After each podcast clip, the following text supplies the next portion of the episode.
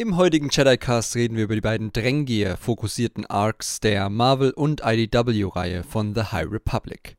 Wieso der Marvel-Arc vielleicht etwas zu schnell erzählt wurde und warum der IDW-Arc ein sehr gutes Gesamtbild abgibt, erfahrt ihr in dieser Ausgabe. Viel Spaß! People are counting on us. The galaxy is counting on us. Solo, we'll figure it out. We'll use the Force. That's not how the Force works. Hallo und herzlich willkommen zurück zu einer neuen Ausgabe des Jedi Cast. Heute mit Ines Hallo. und Florian. Hallo. So, und jetzt äh, fangen wir mal ganz langsam an. Wir sprechen heute nämlich über Drängier. Und zwar in Form von den Marvel-Ausgaben 6, 7 und 8, die die Von Story von der High Republic-Reihe natürlich. Dankeschön. Von der High Republic-Reihe, die The Heart of the Drängier heißt. Und über die The High Republic Adventures von IDW, die Mission to Bilboza heißt. Bilboza, Boza, ja, Wie auch immer. genau. Irgend sowas. Also heute zwei Comic-Stories, wenn man so will, in einem Podcast. Aber wir sprechen getrennt drüber, einfach in die Zeitmarken gucken, wenn ihr nur eins von beiden bis jetzt gelesen habt. Gut, aber jetzt sind wir sowieso noch im spoilerfreien Teil. Und wie ich schon gesagt habe, beide haben ja so ein bisschen die Drängier als Antagonisten im Fokus. Während die Nihil dann eher in den späteren Arcs oder in den Romanen äh, wichtig sind, parallel. Und in Marvel Arc, fangen wir mal mit dem spoilerfrei an, geht es darum, dass ganz grob sich die, das Drängeproblem vom Hals zu schaffen. Wie hat euch denn der so gefallen? Jetzt erstmal so als Gesamteindruck. War er überzeugend? Sind ein paar Figuren zurückgekommen, die ihr gerne seht? Wie war's? Also ich fand den eigentlich ganz äh, spannend, was diese Allianz mit den Hutten angeht. Aber ähm, der, äh, ich fand, äh, es war ma- manchmal so ein bisschen, einige Dinge wurden zu lang ausgetreten und andere Dinge dann zu kurz abgehandelt. Also ich fand, da, das Timing hat nicht immer gestimmt. Aber unterhaltsam war es wie immer und äh, ähm, tolle Figurenzeichnung auch. Da würde ich mich anschließen. Also letztlich äh, ist es Kevin Scott gelungen, wirklich relevante Ausgaben abzuliefern. Ja, die Ereignisse quasi überschlagen sich nur so. Man kann nichts von Filler oder so behaupten. Aber das ist leider auch schon zu so einem Niveau ähm, ja, ausgeartet, dass ich es nicht mehr gut fand, stellenweise. Ähm, weil, wie Ines sagt, wird da manches ausgelassen oder kommt zu kurz. Ähm, manche Entwicklungen, ähm, da kommen wir später vielleicht auch im Detail drauf, wurden in den Romanen ziemlich gut geliefert. Und wer alles gelesen hat, ähm, denkt sich dann im Comic, jo, passt. Aber letztlich, als ich, ich habe mich da dann versucht, in jemanden zu versetzen, der nur den Comic liest. Und da musste ich letztlich feststellen, dass da viel Information viel Exposition, um mal ein, äh, in diesem Podcast sehr beliebtes Wort zu benutzen, ähm, fehlte oder zu kurz kam. Und ich letztlich das Gefühl hatte, dass äh, Kevin Scott hier ähm, auch mit dem monatlichen Comic-Veröffentlichung ja vom Timing her einfach nur Dinge abhaken muss, um dann zur restlichen Initiative wieder aufzuschließen, die sich ja jetzt wohl, wie du schon angedeutet hast, eher den Nihil widmet. Das ging mir teilweise zu schnell und hat Ja, auch ein kann sehr das auch schwer abruptes Ende vorstellen, wie, wie jemand das sieht, der jetzt irgendwie nur die Comics gelesen hat. Irgendwie kriegt man da nicht so das richtige Gesamtbild, was jetzt so in der Galaxis abgeht zu dem Zeitpunkt. Das ist schon sehr beschränkt und sehr sprunghaft. Genau, und ich äh, liebe zwar diese Art von Verknüpfung auf jeden Fall, das ist überhaupt kein Argument dagegen, aber ich finde, ein bisschen mehr Rücksicht hätte man nehmen müssen. Ich glaube auch für die Charakterentwicklung in den Comics wäre es besser gewesen, wenn dieser Arc vielleicht noch eine Ausgabe mehr gehabt hätte. Ja, müssen keine vollen fünf oder sechs sein, aber mehr als die drei wären schon ganz gut gewesen. Es ist vielleicht ein bisschen das Problem, dass sie da, daraus so eine Ongoing-Serie gemacht haben. Vielleicht hätten sie lieber irgendwie mehrere kleine ähm, High Republic-Serien machen sollen, die dann ab abgeschlossen sind und die nicht zwingend irgendwie das ganze Jahr durchlaufen müssen. Hm, dann würde ich nicht unbedingt recht geben. Also diese Serie folgt ja sehr offensichtlich Keith Trennis und ich, ihre Entwicklung fand ich auch sehr gut dargestellt, sehr gut abgebildet. Aber ja, die, alles andere außenrum, das Worldbuilding, das kommt ein bisschen zu kurz. Und den Rest sage ich dann im Spoiler-Teil. Genau. Ja, ähm, man merkt ja also, um das jetzt nochmal aufzugreifen, was du gesagt hast, da muss die Punkte abhaken, weil man halt auch eine gewisse ähm, ja, Veröffentlichungsdruck hat Genau. Mit den, mit den Werken, die halt kommen. Und wir haben ja auch dann zum Beispiel, ich würde mal grob behaupten, dass die Comics schon fast ein bisschen nachhängen mit den Romanen. Ja, Ja, jetzt, wenn man noch Tempest Runner reinzieht, aber eigentlich haben sie jetzt eigentlich wieder aufgeschlossen. Wir Ja, nehmen das ja. jetzt ja Anfang September auf. Ja. Der Nihil Arc ist jetzt eigentlich so in der Zeitframe, äh, Zeitrahmen von Tempest Runner angekommen. Das passt eigentlich. Mhm. Ähm, ja, es ist halt so, dass dieses Projekt halt ein zeitliches Jetzt hat, ja, das sich monatlich voranschiebt, ja, mit von Welle zu Welle auch und äh, da, ja, ich wäre tatsächlich sogar der Meinung, die Comics müssen nicht immer, ähm, sag ich mal jetzt so, up to date sein. Wenn die halt mal einen Monat länger brauchen, um meinetwegen noch die Drangier-Thematik zu behandeln, dann soll das eben so sein. Äh, ja, also diesen Zwang da immer dran zu hängen, das ist was, was ich vielleicht auch später nochmal ein bisschen kritisieren. Okay. Ähm, das aber das ist Meckern auf hohem Niveau auf jeden Fall, aber es hat mich doch ein bisschen gestört. Alles klar. Ja, und bei, den, bei IDW ist es alles wieder ein bisschen halbwegs entspannter. Also nicht gleich die ganze Galaxis hängt davon ab. Das ist ja immer so, bei der ist ja dann nicht mehr diese, sagen wir mal, Erwachsenen-Comic-Reihe, sondern eher auf Kinder zugeschnitten. Und da geht es dann darum, dass die Jedi den Hoods helfen sollen. Also auch wieder so ein bisschen eine Parallele ne, zu der Hauptreihe eigentlich. Und dann eher so dieses im Hintergrund Allianzen schließen und ein paar Bündnisse und so. Ja, durch dieser kleine Einblick gefallen mit Fasala und Cord in der Hauptreihe. Äh, Hauptrolle. Ja, ich, ich fand diese, diesen kleinen Arc, so, der nur zwei Hefte lang ja gegangen ist, fand ich echt toll. Also ist jetzt vielleicht nicht der, der relevanteste für die gesamte Geschichte, aber ich fand es toll, Fasala in der Hauptrolle zu sehen und ähm, äh, Daniel José Older hat da auch wieder ganz toll ähm, so ein, geschafft, so eine kleine Rahmenhandlung äh, einzubauen, die mir toll gefallen hat, die so ein bisschen die Moral der Geschichte darstellt. Und das hat mir sehr gut gefallen. Also es fühlt sich sehr wie ein schön, schönes, abgeschlossenes Werk an, eine kleine, kurze Geschichte für zwischendurch. Auch da hat Ines eigentlich wieder sehr gut gesagt. Ich fand es auch im gerade im Vergleich zu dem Marvel Arc die ja, etwas rundere Geschichte, was halt auch daran liegt, dass Daniel seine äh, Hauptfiguren ein bisschen reduziert hat, sich nur auf diese beiden, Fasala und Cord, äh, konzentriert hat und den Rest ja in äh, Race to Crash Point Tower ausgelagert hat. Das war ja geschickt gemacht. ähm, insofern konnte er für beide Figurengruppen, beziehungsweise in dem Fall vielleicht sogar besonders für Fasala und Cord, ähm, ka runde Charakter-Arcs auch liefern, ja, äh, die da auch wenig ähm, ja, offen gelassen haben. In der, also das fand ich eigentlich eine ziemlich runde Angelegenheit, aber auch schön illustriert und mit spannenden Verknüpfungen auch zu den anderen Teilen des Projekts und auch Star Wars insgesamt. Und es gibt coole Gastauftritte. Ich weiß nicht, ob wir das sa- sagen dürfen, eigentlich schon, oder? Das war ja auch in sämtlichen Vorschauen. Ja, ich glaube, wenn du, wenn du die meinst, ich meine, die waren auch in den Vorschauen, kann man sagen. Ja. Also von ähm, der Crew der Vessel. Also Leox, Effie und Geode treten auf. Ja, auch sehr gut getroffen, fand ich. Also äh, sowohl visuell als auch von äh, Charakterisierung her alle nicht zu verwechseln. Ja. Äh, Geode natürlich am allerwenigsten. Eindeutig von allen anderen Felsen zu unterscheiden. Der rockt.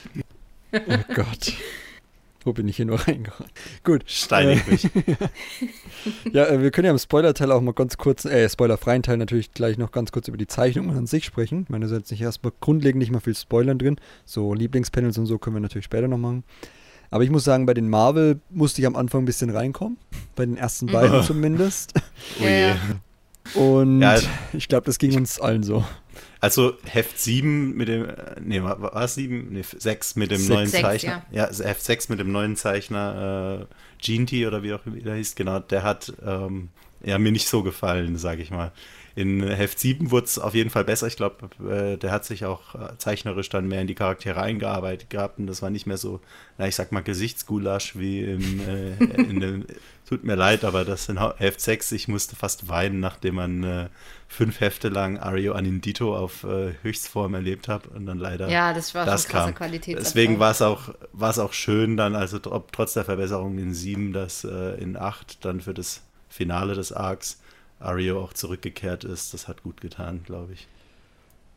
Ja, bei den Adventures-Reihe, das ist noch der gleiche Stil wie bei den ersten, beim ersten Genau. Arc, ne? Also bei der- Da Ja, hat ja erst ja. jetzt der Zeichner dann im nächsten Arc Genau, gewechselt, ja. aber das ist ja Genau. oder zumindest wissen, ja, ich glaube, es geht dann noch weiter mit dem äh, neuen Zeichner. Genau, ab. 11, ab 11 kommt, glaube ich, wieder ähm, Harvey Tollibau zurück. Aber, Also dann ja. 8, 9, 10 hat dann einen anderen Zeichner, aber die sind ja heute. Genau, nächstes Mal. Konnte man denn da mal, wir haben ja im anderen Podcast die Kriegs an der Sache äh, kritisiert, dass man viele Figuren nicht auseinanderhalten kann, wenn sehr viele auf einmal auf dem Bildschirm sind. Hat sich das wenigstens ein bisschen verbessert? Oder? bei den Zeichnungen. Das war jetzt in diesem Teil gar nicht so häufig der Fall, dass es so diese Massenschlachten oder so gab. Also insofern, Ja. also der Zeichner ist immer noch der gleiche und das Problem ist das gleiche. Wenn, so, wenn solche Action-Szenen mit vielen Akteuren sind, dann wird es unklar. Aber es ist jetzt in diesen zwei Heften nicht so viel aufgetreten einfach. Ich glaube, das hatte auch ein bisschen mit der Kolorierung zu tun von Rebecca Nalty, nicht nur mit ähm, Harveys Zeichnung.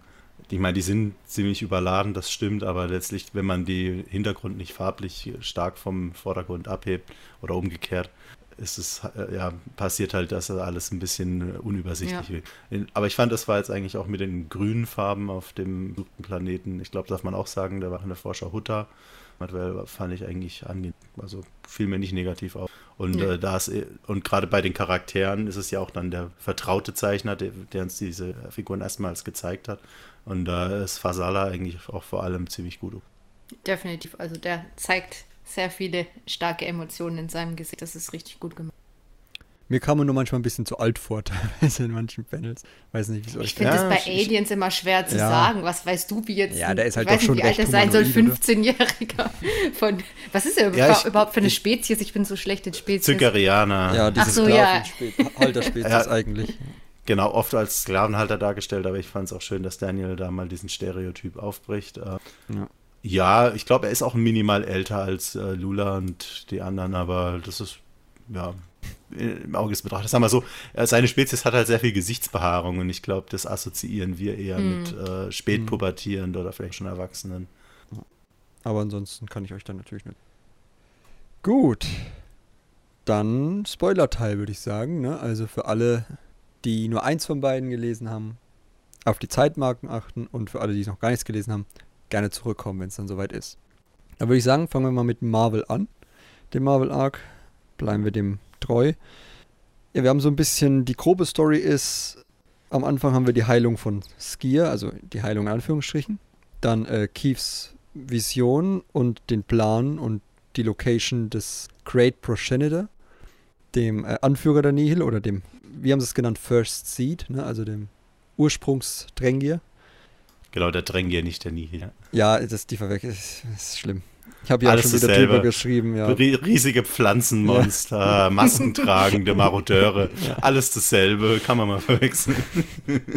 Dann haben wir die Lösung des Drängel-Problems, wenn man so will, und am Ende die wütenden Hutten. Das war so mein, mein Die Rundown wütenden von- Hutten, das ist, Ja, äh, die dann klingt nach einer tollen Story. Ja, genau, also äh, grundlegend, wie, wie habt ihr denn die Story so eingeschätzt? Also fangen wir von mir aus mal an damit erstmal Keiths Plan, da sich von dem Drängier infizieren zu lassen, der auch ihren Meister infiziert hat. Ich hätte es nicht gemacht, aber Ja, da wäre ich auch raus gewesen, muss ich sagen, aber ja. Es ist schon sehr risikoreich, aber es hat sich ja dann letztendlich gelohnt. Also äh, manchmal muss man halt jemanden haben, der so ins kalte Wasser springt und sowas äh, auf den ersten Blick vielleicht dumm erscheinendes tut und Risiko eingeht, um dann äh, die wichtige Information rauszuholen, nämlich wo sich dieser Great Progenitor befindet. Ja, die Jedi machen ja auch in den Filmen und Serien immer wieder dumme Dinge, springen aus fliegenden Taxis oder so Dinge, äh, die dann letztlich aber auch den Tag mitretten. Insofern, ja, Pflanzen infizieren lassen ist allerdings mal was Neues. Ja, dann sind sie ja im sogenannten Root Mind und die Idee fand ich natürlich ganz cool. Also passt ja auch. Weil ich wurde mal gefragt, wie denn die Drängier sich dann trotzdem verbreiten konnten, obwohl doch die alle da rausgezogen wurden in der Station damals in Into the Dark. Und ja, die waren ja überall eingesperrt, weil sie auf dieser Station eingesperrt waren, oder? Also man hat quasi das Root Mind von denen eingesperrt. Und dadurch. Äh, Waren die ja, alle das war, einer der, stillgelegt? das war einer der Punkte und ich glaube, ähm, so, ja, jetzt auch Race to Crash Point Tower und Tempest Runner und so äh, wurde ja auch deutlich, dass die die Drangier gepflanzt haben, auch so Ja. im, im äußeren Land. Also ist auch nicht ganz Zufall. Also meine Vermutung. die wurde hier im Comic geäußert- auch an, angedeutet, dass da Ja. diese Nihil-Maske da mal wo rumgelegt ist. Ja, auf diesem Genau, Planeten der richtig, Nihil. ja. Genau, dass die da das auch gefunden haben, was ja auch schön an das Ende von Into the Dark anknüpft, als äh, Nan ihren Vorgesetzten bei den Nihil dann berichtet von Pflanzen. Ja. Ja, also, hm. Aber sie waren da sind wir uns eigentlich überall in der Galaxis noch verstreut, die Drängier. Die waren nur halt stillgelegt. Das bestimmt auch. Das Ja. bestimmt Ja, auch. ja, klar. waren- Deswegen waren Sind sie sie dann halt jetzt auch ja auch- plötzlich überall. Genau. Ja. Sind sie jetzt ja auch weiterhin, vermute Ja, ich mal, so ja. nach dem Ende. Äh, sie- dieser Progenitor, ist jetzt zwar an einem sehr guten, sehr logischen Ort ver- verstaut, aber da kommen wir noch zu. Kommen wir noch zu, ja. Ja, ich, ich denke mir halt, dass die auch schnell wieder aufwachen können, halt, wenn dieses Rootmind nicht mehr eingesperrt ist, dann Ja, ein äh, kleiner Stromausfall bei überall diesen- gleich wieder los. Notstromgeneratoren. kleiner Stromausfall reicht und dann äh, Ja. ist das Ding wieder frei. ja, das ist schlecht, ja. Diesmal wissen sie es wenigstens, machen es nicht wieder so unwissend wie in Into the Dark. Ähm, genau, wir haben vorher schon angesprochen, dass es in dem Marvel Arc vor allem um Keith geht. Ne? Ist ja ihr so ein bisschen die Hauptfigur, wenn man will.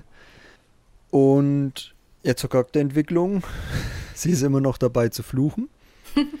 Und sie macht sich Bitte auch niemals ändern. ja, sie macht sich Sorgen ums Skier. Und ich fand die Vision, die sie hatte, ganz, ich glaube, das war am Anfang der zweiten, also der siebten Ausgabe, wenn man so will, aber der zweiten Arc-Ausgabe, ähm, wo sie diese Vision da hatte von ihren Leuten, äh, von den Leuten, die sie im ersten Arc getroffen hat. Also diesem Jung und dem Flügelding. Wie hieß der nochmal? Im Flü Die hießen ja so einen Irgendwas mit komischen I, Namen. irgendwas ja. mit zwei Is. Kanri. Kanri. Ja, genau. Kanri. ja, ja, genau. Ja. Und äh, dann auch Orla Jareni sieht, beziehungsweise ähm, White Ghost Lady oder so. White Ghost Lady, ja, Pale Ghost Spooky Lady. Ghost Lady. Spooky Spooky. Ghost Lady. Spooky.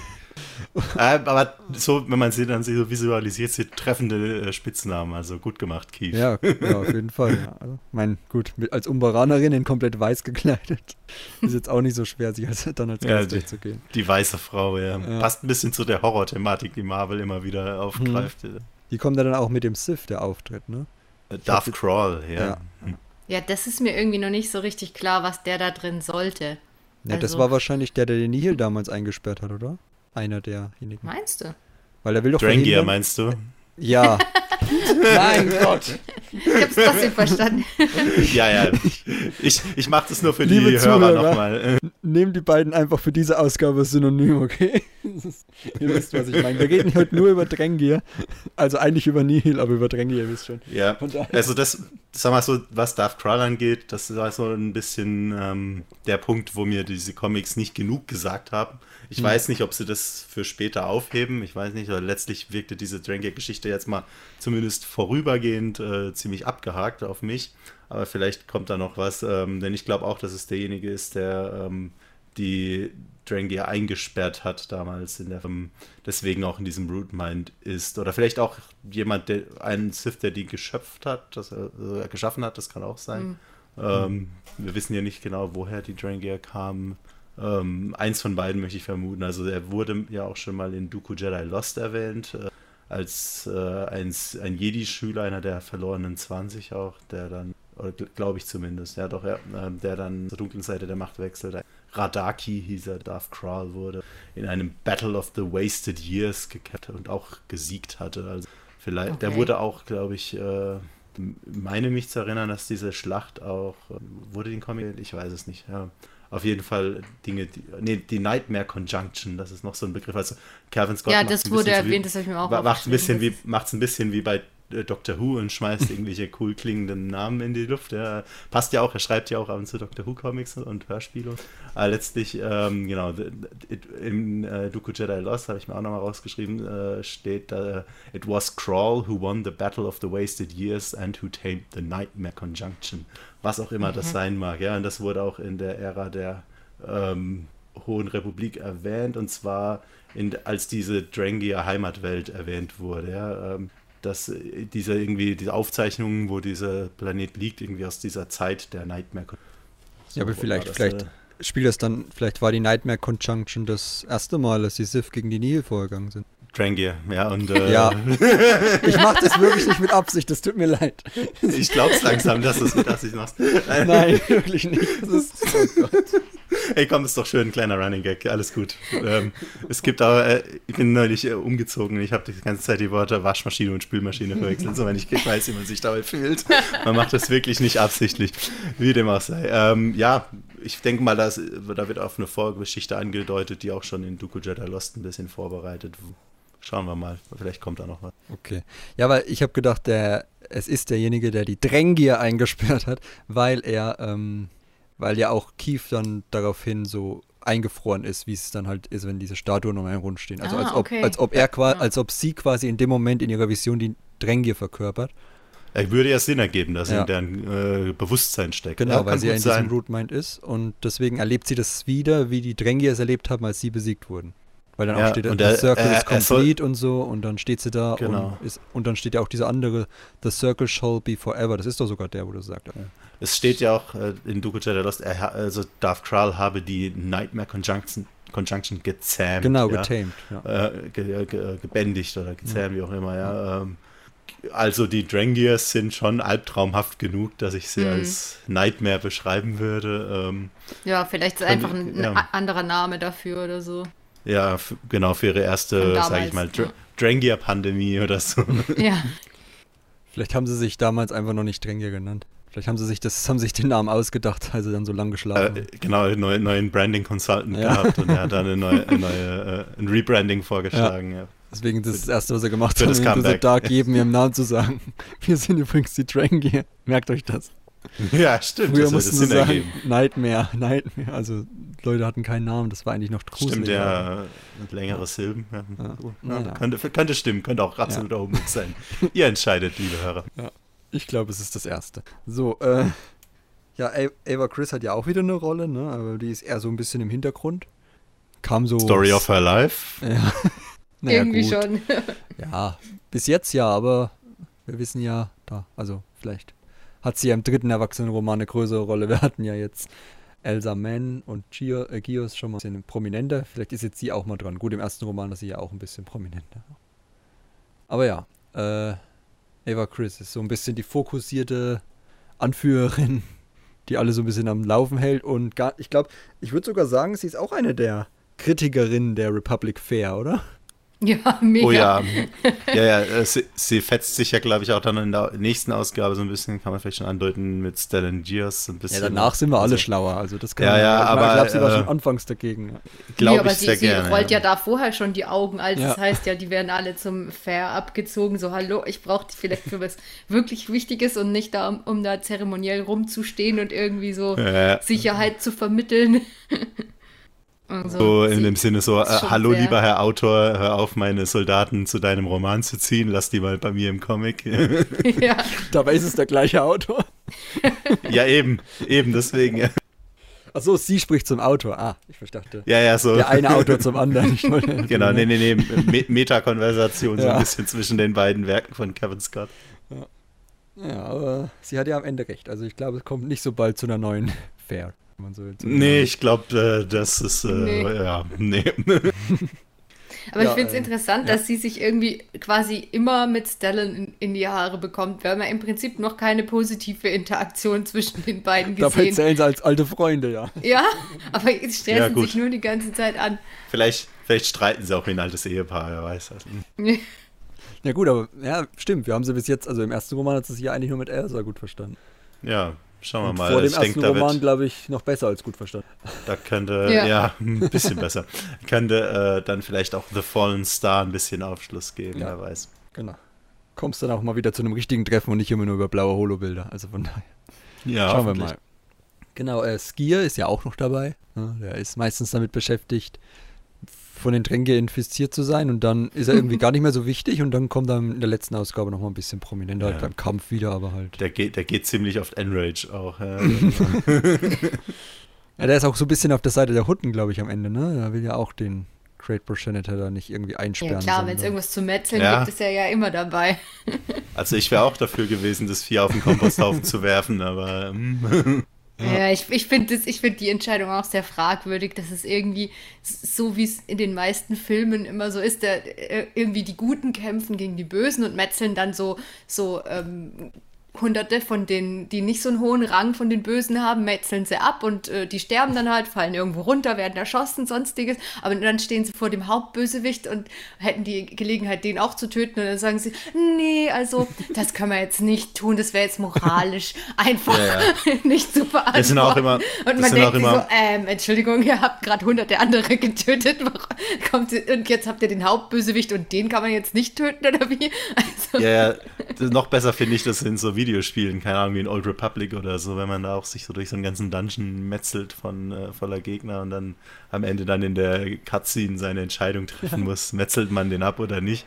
Ja, also so ein, ein weiteres Opfer macht es jetzt auch nicht mehr fett. Also Ja, ganz kurze Anekdote, ich musste mich letztens durch einen Dungeon und äh, ich wollte eigentlich nur hin und dem sagen, hey, wir sind voll mit euch verbündet, aber es war halt ein Gefähr äh, ein Verfeindeter und da habe ich erstmal seine ganzen Leute abgeschlachtet und dann war ich da und habe gesagt, hey, jemand will euch umbringen. Nehmt's als gutes Geschenk und bin wieder gegangen. also, äh, eigentlich wollte ich ihm nur das Leben retten, aber vorher ist, glaube ich, 40 seiner Leute umgebracht. Ja. Also, ja, es ist ja, ich glaube, jetzt ist er jetzt ist er viel sicherer als ja, vorher. jetzt ist er sicherer. nachdem Ja, jetzt sind, sind die ganzen Wachen am Eingang weg. Also, Ja, hättest du eigentlich auch gleich, ist ein bisschen schwierig. hättest du eigentlich gleich auch äh, ja, Ja. Ja. erledigen können. ja, aber so ein bisschen so ein Beigeschmack hinterlässt es auch bei mir in dem Ich hatte ein Comic. bisschen, Ähm, ich fand es ungewöhnlich, dass dann äh, plötzlich eine Riesenpflanze Plot-Armor bekommt, aber okay. Ja, vor allem, dass halt so dargestellt wurde, oh, das ist ja auch ein Wesen und wir Ja. dürfen die nicht umbringen. Also es ist ja, äh, die Tränke sind ja schon irgendwie Ja. schlecht an sich. Also es ist ja nicht so, äh, als könnte man die jetzt irgendwie zum Guten bekehren. Ich meine, du müsstest sollen dir das Rootmind für immer einsperren und was macht es dann für einen Unterschied, ob die für immer einfach eingesperrt sind oder ob man einfach dieses Rootmind tötet. Also Ja, vor allem, also ich schätze mal, wenn Ram Jomaram ähm, da mit ein bisschen äh, Verhandlungsgeschick vielleicht mit denen redet, vielleicht sind sie dann doch zu beschwör beschwören. Aber ansonsten, ansonsten ja, nee, eher weniger. Und ähm, ich muss an ein paar Ausgaben zurückdenken, wo es so ein richtig tolles Panel gab von Ava Christie, so ein Drangy einfach halbiert. Also, durchschneiden und ja. äh, das war ja, auch da ein hatte sie auch keine Lebewesen. moralischen Bedenken. Mich hat es ein bisschen an Sillowbeast erinnert, muss ich sagen. Ah, wir dürfen dem nichts tun. Das ist auch ein Lebewesen. Und die Hutten so ein bisschen an die Ducks von, von Malester dann. Also ja. Äh, könnte nach hinten losgehen, würde ich sagen. Oder Definitiv geht das nach hinten los. Der einzige Grund, warum das passiert ist, damit es später nach Ja, hinten Damit es nach losgeht. hinten losgehen kann. Ja, Korrekt. jetzt- Also ich hätte das gleiche gemacht wie My- Myaga. Also ab da, weg von den Idioten. Ja, das, das- wird auch noch spannend, was da mit den mit der Gladiator-Hutin passiert, oder? Die war äh, nicht Ja, ganz bisschen, so begeistert. bisschen over the top, aber mal was Neues als Hutte, warum nicht? Ja. ja. Ja, ich fand es eigentlich immer ganz cool. Ich hätte mir- das fast Die noch gewünscht, dass es noch ein bisschen ausgebaut wird. Ja, das, das schon. Sie noch mal. Vor allem hätte es mich immer ein bisschen so interessiert, was es mit diesen toten Hutten da auf sich hat, ob das vielleicht irgendwie, keine Ahnung, Stimmt. Verwandter war das so, ja. Ähm, äh, Der war wohl einfach nur so ein äh, niederer Hut, den keinen hier interessiert oder so, ich weiß es nicht. Ähm, da hätte man ja, vielleicht, genau. hätte noch ein bisschen Anknüpfungspunkt vielleicht gegeben für eine Motivation, noch eine persönliche, warum sie so erpicht ist, außer, oh, die Ja. zerstören unsere Spice-Ernte oder sowas, keine Ahnung. Ja, und dann ist natürlich noch Love in the Air, wenn Orla Shirani auf Skill trifft. Oh. ich bin da voll auf Keiths Seite. Ich will äh, Do Not Want. Marvel One-Shot. Vorgeschichte Oh von Orla. Ja, die Orla ist auch irgendwie gut rumgekommen damals. Also Ja, äh, erst Cormac als besten hat jetzt auch irgendwas mit Skier in der Vergangenheit. Also generell die Jedi damals, das hatten wir ja schon in, dem, in unserem Rising Storm Podcast. Die waren ganz schön umtriebig, ehrlich gesagt. Also da ich- ging ich Scheint alle erst zur Zeit der, der Romane dann irgendwie äh, prinzipientreu geworden zu sein. ja, äh, ich glaube so äh, Kevin Scott und auch Claudia Gray natürlich äh, schreiben gerne so Horny Jedi irgendwie. Also Das kann gut sein, ja. ja, also ich Claudia Gray hat uns Rail Everos gegeben. Ja, möchte ich nur mal erinnern. Äh, Ja. Horniest Jedi, bevor wir Elsa treffen durften. Insofern. hm. Ja, da geht's. Ja, aber was war denn da? Also war, war einfach eine Romanze. Ich dachte, das, die hat ihn ja auch irgendwie einen Also, anderen Namen gegeben, oder? Ich sag mal so, was, ja, was, da gerade, was da gerade war, Wow, waren einfach nur mal witzige Anspielungen. Ja, wahrscheinlich sowas wie äh, äh, Schatz oder Süßer oder sowas, keine Ahnung. Auf Umbaranisch. Vielleicht ja, oder Futtisch oder irgendwas. Ja. Naja, es ist auf jeden Fall, äh, ja, wir schließen uns da alle Kief an, würde ich sagen. Ja, äh, Ja, ich fand es schön, dass, das, dass der Comic auf eine weitere visuelle Umsetzung verzichtet hat. Kein Rückblick zum Glück. Ja, und äh, Keith hatten wir ja schon, das hätten wir nicht gemacht, uns da ins Rootbind zu begeben. Und Ava machte dann ungefähr das Gleiche, nur nutzt sie dann das, was die Drängier nutzen wollten, gegen sie. Indem sie quasi durch die Verbindung aller Jedi den Great Progenitor von den anderen trennt. Und damit isoliert und damit die Drängier kampfunfähig macht. War das ein guter Plan oder war es am Ende ein bisschen einfach?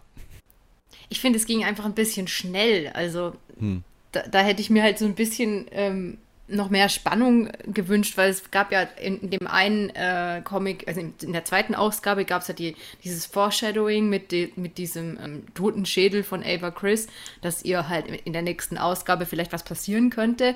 Und dann war sie ja in der nächsten Ausgabe verschwunden und war, war dann halt von den Drängier infiziert oder hat, sie, hat sich da in das Rootmind eingeschlichen. Äh, und dann wurde das ja im, in der gleichen Ausgabe schon wieder gelöst. Also da hätte man ja noch mal irgendwie einen Cliffhanger machen können und das Ganze noch ein bisschen ausführlicher gestalten. Aber an sich fand ich das eine, eine schöne Lösung, dass diese Parallele, dass die, äh, dass nicht nur die Drangier so ein Root Mind haben sozusagen, sondern die Jedi in einer, in einer anderen Form halt auch in, der, in, in, Ava- in Ava Chris so jemanden haben, der sie alle verbindet und damit stark macht. Es macht schon Sinn, dass man die, die Drangier dann mit so einem Mittel äh, mit ihren eigenen Waffen sozusagen schlagen kann.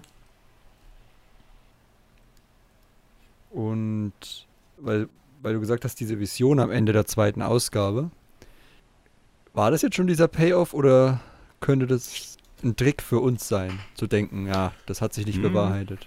Sagen wir mal so, äh, Kevin Scott knows what he's done. Ne? Also ist ja inzwischen ein Meme geworden, aber äh, ich traue ihm durchaus zu, dass das nochmal spätere Folgen hat. Ich denke, so ein Titel wie The Fallen Star soll ja auch ein bisschen Angst machen. Schauen wir mal. Ist auf jeden Fall ein gutes Postermotiv. Ja, das habe ich auch ein, Definitiv unter einem meiner Lieblingspanels. Panels. Ja. Und dann doch das, wo sie sich alle mit der Macht verbinden und dann diese Gesichts, äh, die Gesichter der Jedi da über das Großbild drüber sind. Äh, sehr schön. Also das war wieder, gut, das war ja auch die letzte Ausgabe, die war ja wieder von Ayo äh, illustriert oder gezeichnet. Gut. Dann haben wir das, die Verbindung, also wir haben ja gerade in dem Mal, wir haben ja schon gesagt, ne, Kevin Scott spricht mit Kevin Scott und äh, nimmt sich gegenseitig die Figuren weg für die Bekämpfung der Drängier beziehungsweise der Nihil auf Valo. Ähm, deswegen haben wir auch ein paar Verbindungen. Ähm, Orba Lin ist, glaube ich, da ein bisschen mal, äh, ab und zu präsent, ne? Eigentlich auch fehl am Platz. Ja. Ähm, der, ist der am also- Ende noch da? Ja, der ist am Ende noch da, ne? Der, der, äh, das hat Kevin auch auf Twitter gestanden. Das war erstmal ein Fehler seinerseits, dass der sowohl in Rising Storm auf äh, Valo als auch hier jetzt auf Mulita ist. Aber er hat sich schon, hat er geschrieben, einen äh, In-Universe-Grund dafür ausgedacht, den er in einer künftigen Geschichte da offenbaren will. Also, Ja, ist er nicht ist, so. er- ist erstmal ist erstmal ein Fehler, aber aus dem Fehler erwächst jetzt das Potenzial für neues Storytelling insofern.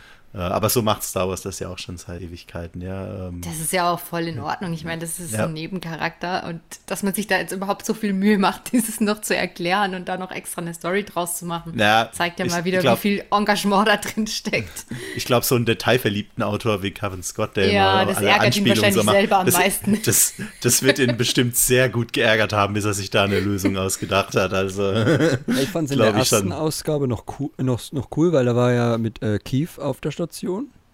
Und da war ja das Valo-Ding noch nicht eskaliert. Und er ist ja dann von der Station gekommen, als Elsa Ava erwartet hatte eigentlich.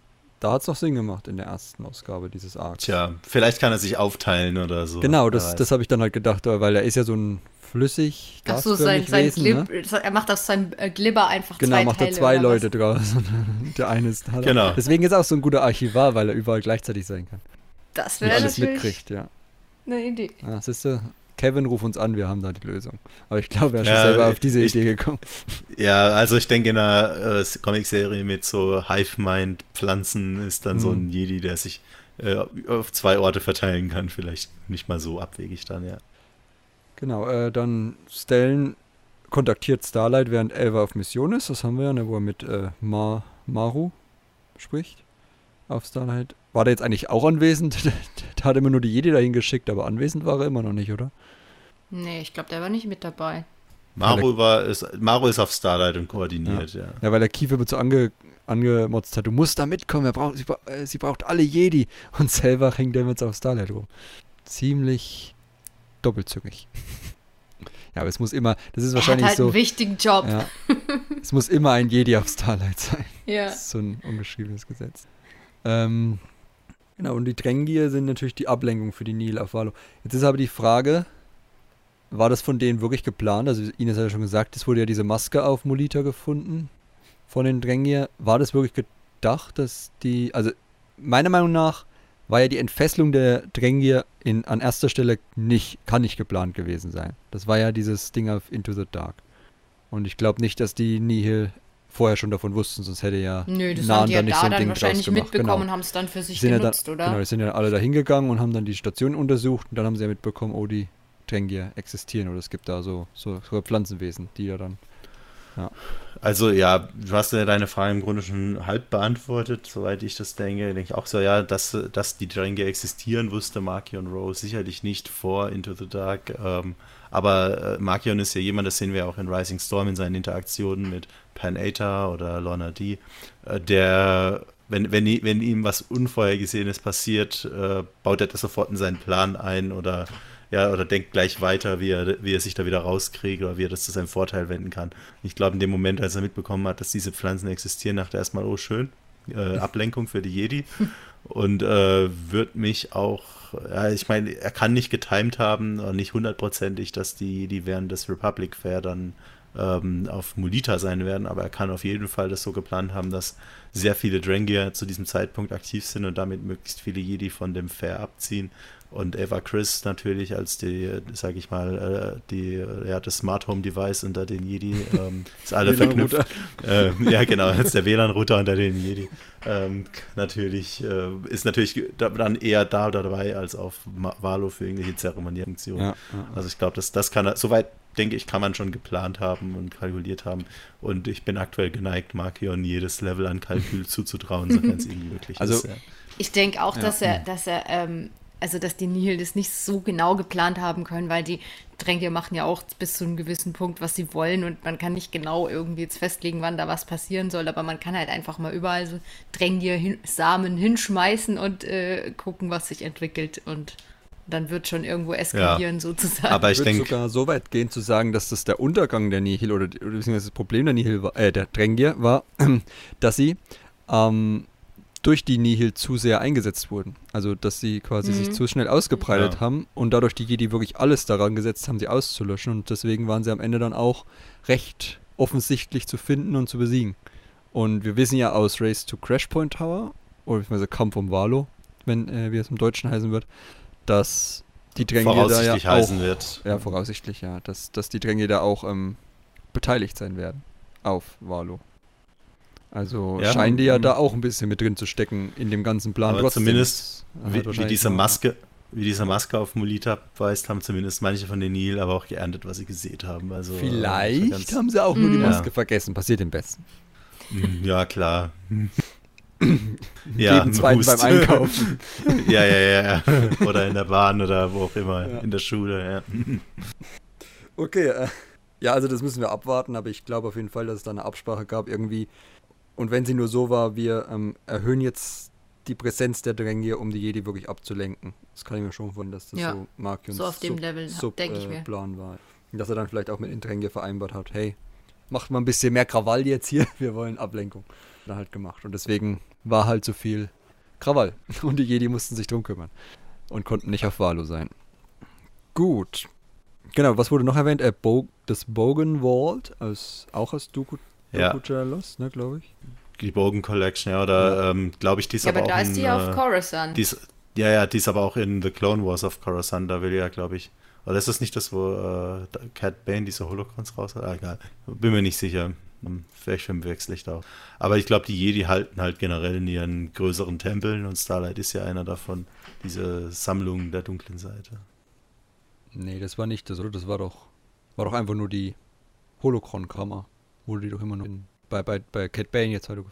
Ja, bei Dooku Jedi Lost gab's. Ja, ja, in Dooku Jedi Lost. Coruscant, ja, genau. Ja, Im Jedi-Tempel. Ja, das passt schon, aber Ich glaube nicht, dass es die ist, weil es geht ja da um Artefakte irgendwie, um so verbotene Sith-Relikte. Ja, Bogen, so. Bogen Collection ist, glaube ich, einfach das, was die, die zu ja, Archiv der dunklen Seite sagen. Die hatten Genau. auf jeden Fall eins auf Coruscant in Dooku Jadalas und wohl auch eins auf äh, Starlight jetzt für den äußeren Rand.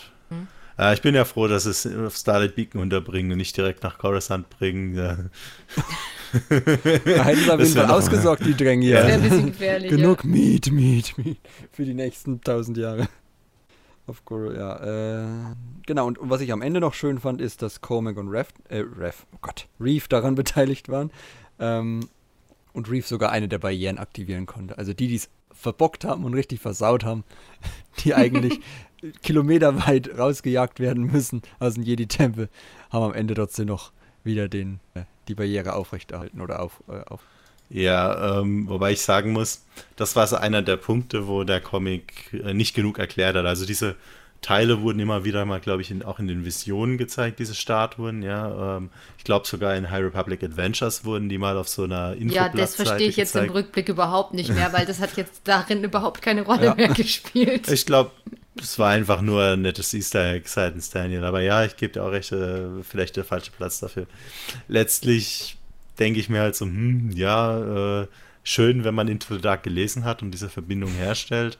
Ansonsten hätte ein Heft mehr, in dem vielleicht Re- Reeve Silas und Keith Trennis oder so mal ein Gespräch haben, ja, und vielleicht auch diesen Plan ein bisschen entwickeln, oder ein bisschen die Herkunft der Drangier beleuchten und nicht nur in so einer Vision oder in Erzählungen, wie wir es jetzt in den letzten Ausgaben hatten, sondern wirklich auch in einem Gespräch zwischen zwei Figuren, die der Leser auch kennen sollte, dann ja, das, das ist so der Punkt, wo, wo der Comic mir ein bisschen zu große Sprünge gemacht hat, die Exposition gefehlt hat. Ja, ich finde auch die ganze Sache mit, mit, mit Valo, der Republic Fair und so, wenn man jetzt wirklich nichts anderes gelesen hat, weiß man ja im Prinzip fast nichts über den Republic Fair und denkt sich so bei dem letzten Panel vielleicht so, hm, wieso sollte mich das jetzt jucken? Also, da- das, das wird auch nicht so richtig eingeführt und wird dann quasi in dem letzten Panel, ähm, also wird, wird klar erwähnt, dass da Jedi hin müssen und so, aber äh, in dem letzten Panel dann so, oh mein Gott, der Republic Fair ist kaputt, der hat aber vorher nie eine Rolle gespielt und, und beim Ja, nächsten gut, Heft der- sind sie schon nach dem Republic Fair. Das stimmt, das ging auch ziemlich schnell, aber immerhin, der wurde schon nebenher erwähnt und ja, das ist immerhin in derselben Alterszielgruppe, sage ich mal. Äh, Also wir haben ja schon festgestellt, dass das Projekt so ein bisschen äh, gegliedert ist nach äh, Erwachsenenschiene und Jugendschiene, ja, was äh, die Comics und die Romane angeht und das äh, Marvel-Comic und äh, Rising Storm sind ja auf der Erwachsenenschiene. Ich glaube, das ist schon halbwegs okay, wenn man das voraussetzt, aber auch da geht ja recht ein bisschen was davon in Comicform gesehen zu haben, hätte nicht geschadet. Ähm, Vor allem, mal wäre visuell auch so cool gewesen, aber da war Ja. jetzt äh, Oder ein, dieses äh, eine Bild quasi. Ja, ein etwas ausführlicherer Holo-News-Bericht vielleicht und ein paar Reaction-Shots von den Jedi auf der Starlight Beacon, das wäre es doch gewesen. Ähm, vielleicht Ja, auch Oberlin, der durch sein, äh, aber das hat er wahrscheinlich zu spät gemerkt dafür, der, der dadurch äh, ein bisschen, äh, ja, vielleicht durch seine, durch seine Zweiteilung da ein bisschen was liefern kann. Aber ja, trotzdem, die, dieses letzte Panel von äh, High Republic 8 fand ich ziemlich cool. Ähm, auch dieses Nihil-Symbol, das da so groß über die äh, Insignien der Republik da so gekratzt ist, dieses Auge des Sturms, also Markions Symbol im Grunde, das fand ich ziemlich cool. Also äh, Ja. Würde unter meinen Lieblingspanels landen, mehr als alle pathetischen äh, N äh, Drangier äh, Kampffoto oder so, dieses eine, wo, wo die ganze äh, The Force is light, the Force is strong, the Force, äh, ja, das, das, das, war mir schon ein bisschen zu viel, weil ich mir dachte so, ja, das ist jetzt so ein Staffelfinale-Moment, aber dadurch, dass dieser Arc so kurz war, war dieses Staffelfinale einfach nicht verdient, also Ja, das, das meinte ich ja. Das ging einfach zu schnell. Also das, dieses Finale, wie man letztendlich die Drangier be besiegt, hätten zwei Hefte sein müssen, nicht nur Ja. eins. Irgendwie. Also ich habe neulich mal auch eine Kritik von dem Comic gelesen, wo da so drin stand von wegen, ja, äh, die Reihe tut dauernd so, als wäre sie bei Ausgabe 25 und nicht bei Ausgabe 5 oder so, ja. Und ich mir denke, ja, okay, also bisher konnte ich das nicht so recht nachvollziehen, aber jetzt war da schon auf jeden Fall. Ich möchte mal kurz auf die Thematik kommen, dass man halt äh, die Sachen wirklich nicht so aufgreift und für manche Leute vielleicht ein bisschen ähm, ja, schwierig ist, das nachzuvollziehen. Es ist halt eine Gratwanderung, ne? Also ich meine, uns wurde es ja angekündigt als Interconnected Storytelling, also man könnte irgendwann irgendwann ist es sowieso zu spät. Also ich glaube, Ja, bei ich der glaub ersten Welle war es noch gut, dass in jedem Roman was drin war, um für jeden das Interesse zu wecken. Aber wenn du dann halt in der zweiten Welle oder so damit anfängst, dass es für jeden wieder einstiegsfreundlich ist, dann kannst du halt irgendwann eine Geschichte Nee. nicht mehr äh, Nee, voranbringen. nee, aber ich meinte halt so, dass, äh, gut, es geht einfach vielleicht auch wegen Medium Comic nicht, aber du kannst halt äh, mittlerweile die Romane oder die Jugendromane kannst du immer noch sehr gut äh, einfach alleinstehend lesen, wenn du halt alle davon liest. Also jetzt nicht, dass du beim Nummer zwei einsteigst, aber dass du jetzt beide Erwachsenenromane zum Beispiel gelesen hast, alle anderen Sachen nicht, dann bist du trotzdem gut dabei und kriegst die Sachen immer noch angefüttert, die aus den anderen Werken sind. Aber der Comic, es liegt halt vielleicht, wie gesagt, auch einfach am Medium, dass, dass du da nicht so ein so viel äh, Infos dann reinpacken kannst und so viel, so viele Verweise, weil es, halt nicht so viel Erzähltext ist. Also dass du zum Beispiel den Republic Fair nicht eine halbe Seite lang kurz erklären kannst, wie es eben in Erzähltext wäre. Und deswegen ist es halt, wenn jemand wirklich nur die Comics liest, also durchgängig halt äh, die Mar der Marvel-Reihe ähm, folgt, hat er halt wirklich sehr große Lücken ähm, in, in der Geschichte, während das für jemanden, der nur die äh, Erwachsenenromane liest, nicht der Fall ist. Ja, der hat doch aber dann auch Lücken in Bezug auf die Dränge zumindest. Ja, Ja, aber, aber die waren in ja den so Büchern nicht so wichtig. Angedeutet. Ja, die sind ja im Com also die Nihil sind halt im Comic nicht so wichtig. Ja, äh, Zumindest letztlich, was ich so ein bisschen sehe, ist so, also ich sehe das auch überhaupt nicht als Versagen von Kevin, sondern eher als äh, ein bisschen eine logistische Problematik von Ja, ja, nee, Comic. das, das Ähm, hätte man nicht lösen können. letztlich ähm, wollten die wohl, dass im Juni rum, ja, so plus minus, Juni, Juli, ähm, so ein August rum, da so ein großer Knall in beiden Medien stattfindet. Roman, Republic Fair, Comics, Molita. Aber damit es wirklich auch so äh, sich so episch anfühlt, hätten die entweder mal zwei Hefte pro Monat takten müssen oder äh, Hefte in Überlänge mit 40 Seiten oder so. Ja, es ist- hat sich für mich nicht so episch angefühlt, wie es gerne gewesen wäre. Das war so mein Problem bei Weil Sache. halt schon lang Also, vorbei ist, ja. Ja, Für uns äh, jetzt, Genau. Für uns, genau, und einfach, weil das in Comics nicht so diesen Build-up hatte, ja. Also der, der Ja. Aufbau von, ein, von Hi- High Republic 1 bis 5, oder zumindest 2 bis 5, als es dann mit den Drangia losging, den fand ich ziemlich konsequent. Das war, da habe ich richtig mitgefiebert von Monat zu Monat. Äh, dieser Arc jetzt hier, dieser Dreiteiler, hat mich eher ein bisschen, ja, ja nicht so abgeholt, sage ich mal. Okay, kommen wir mal zu einem kleinen Ausblick noch. Oder habt ihr noch Verbindungen zu anderen Werken grob? Ich meine, wir hatten Orla Jereni aus to the Dark und Comic Writers, ne? Also ich glaube, den kennen dann viele wahrscheinlich erst da. Ja, sogar chronologisch erst da wieder da. Ganz schön viel da. äh, später tritt er ja dann nochmal in äh, Out of the Shadows auf. Mein Gott, so viele Titel. Aber nach Ja, Into the ähm, Dark ist das quasi sein erster chronologischer wieder.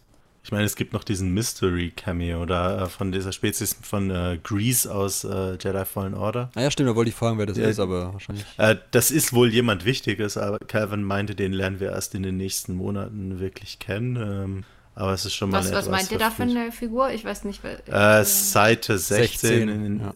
Äh, ja, The Force is Strong und da unten drunter äh, dieser kleine Jedi, Ach der so, taucht im ah ja, diese eine äh, klei kleine Genau. äh, äh, Fällige da, wie, oder? wie heißt, wie heißt, ja genau, wie heißt die Spezies nochmal? Ähm, Oh Gott, irgendwas mit, ich weiß nicht. L- äh, Lat Latero. Ach, Latero, Latero. genau, ja. Latero. ah, okay. Genau, äh, ein Latero-Jedi und ähm, der wird wohl noch in den kommenden Monaten wichtig. Ja, Kevin wollte auch noch keinen Namen verraten, aber der hat den halt schon mal untergebracht, weil Okay. natürlich, äh, ja, warum auch Aber es nicht. gab, das war einer der Machtmystiker aus Into the Dark da, einer der drei, aber es Ja. war er, glaube ich, auch nicht.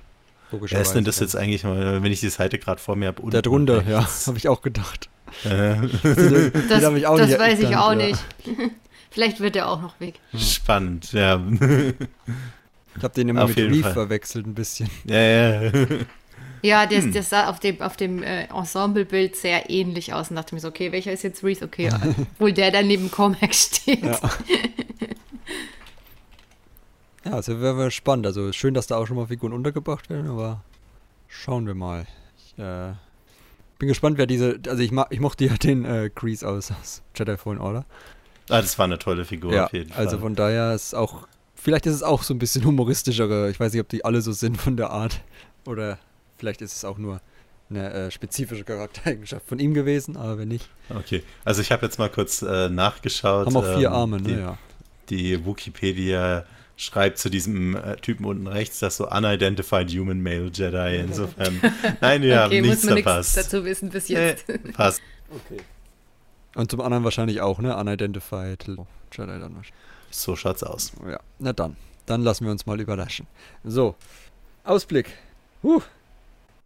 Die Preisfrage des heutigen Abends bringt die Unterbringung des Great Progenitor auf Starlight Beacon mögliche Risiken für die Zukunft der Station. Ja, Was ist ähm, eure Meinung? äh, ja. ja. oder ja? äh, zu, zu Risiken und Nebenwirkungen fragen Sie einen örtlichen Drangier. Ja, also auf jeden Fall, denke ich, ja. Das ist überhaupt nicht ominös, dass die den jetzt auf Starlight Beacon haben und im, äh, in der dritten Welle dann Starlight Beacon angegriffen werden soll, wie auch deine Buchtitel Attack on Starlight oder irgendwie so, oder Battle on Starlight oder irgendwie sowas dann verrät. Also, hm, Battle for Starlight, ja, also. Hm, ähm, ich habe da ein bisschen Bauchweh bei der ganzen Sache. Aber falls Starlight jetzt halt so richtig in die Luft gejagt werden würde, dann wäre das Ding ja auch mit tot. Aber es müsste Ja. ja, wahrscheinlich dann Stardust. irgendwie. Es müsste dann halt irgendwie vorher rauskommen, weil es wird jetzt keinen Sinn machen, das jetzt irgendwie da drin unterzubringen und dann zusammen mit Starlight irgendwie komplett in die Luft fliegen zu lassen und dann ist es einfach auch tot. Das wäre irgendwie ein bisschen Ja, antiklimatisch. schauen. also irgendwie muss es, muss es da wahrscheinlich noch, selbst wenn Starlight irgendwas passiert, entweder Starlight explodiert nicht komplett oder äh, die Dränge kommen irgendwie raus, bevor es explodiert. Wenn es überhaupt Weil schon zum Beispiel schon der Strom ausfällt. Ich, ich weiß nicht, ob es explodiert jetzt, aber selbst, sage ich mal, wenn du sagst, so, du machst das Ganze ein bisschen so äh, sinkendes Schiff mäßig, ja, äh, Mhm. die Station ist äh, am kaputt gehen und alle wollen davon fliehen und plötzlich kommen überall diese Ranken her. Ja, auch eine Idee. Aber ich fände es schade, wenn wir den Starlight Beacon jetzt schon so früh verlieren. Hm. Ja, es- Ist das Projekt- das ist ja erst traurig noch am, machen. Das Projekt ist ja erst noch am Anfang so gefühlt. Ja, Ja, sagen kann man das dann auch nicht mehr, ne? Wir haben dann schon ein Drittel geschafft. Ja, aber Ja, sie haben schon den Republic ab- Fair kaputt gemacht Ja. und jetzt auch noch Starlight. Ja, ja. Hör- Hört auf, Lina Soos große Werke die ganze Zeit zu zerstören. Das muss ja einen Grund haben, warum 200 Jahre später alles in Korruption und, und Moloch versinkt. Ja, gut. Wenn sie Erfolg aber- gehabt hätte, wären wahrscheinlich 200 Jahre später auch immer noch Friede, Freude, Eierkuchen. Ja, aber sagen wir mal so, wenn die, wenn die High Republic jetzt schon so low wird, äh, dann äh, weiß ich nicht, warum sie die Ära noch so nennen für die nächsten Ja, paar man Jahre. musste halt erstmal high gehen, um dann auch runter. Ja, werd du mal High, ja, abzustürzen. genau. Naja, weiß schon, ne? I have the high ground. Genau.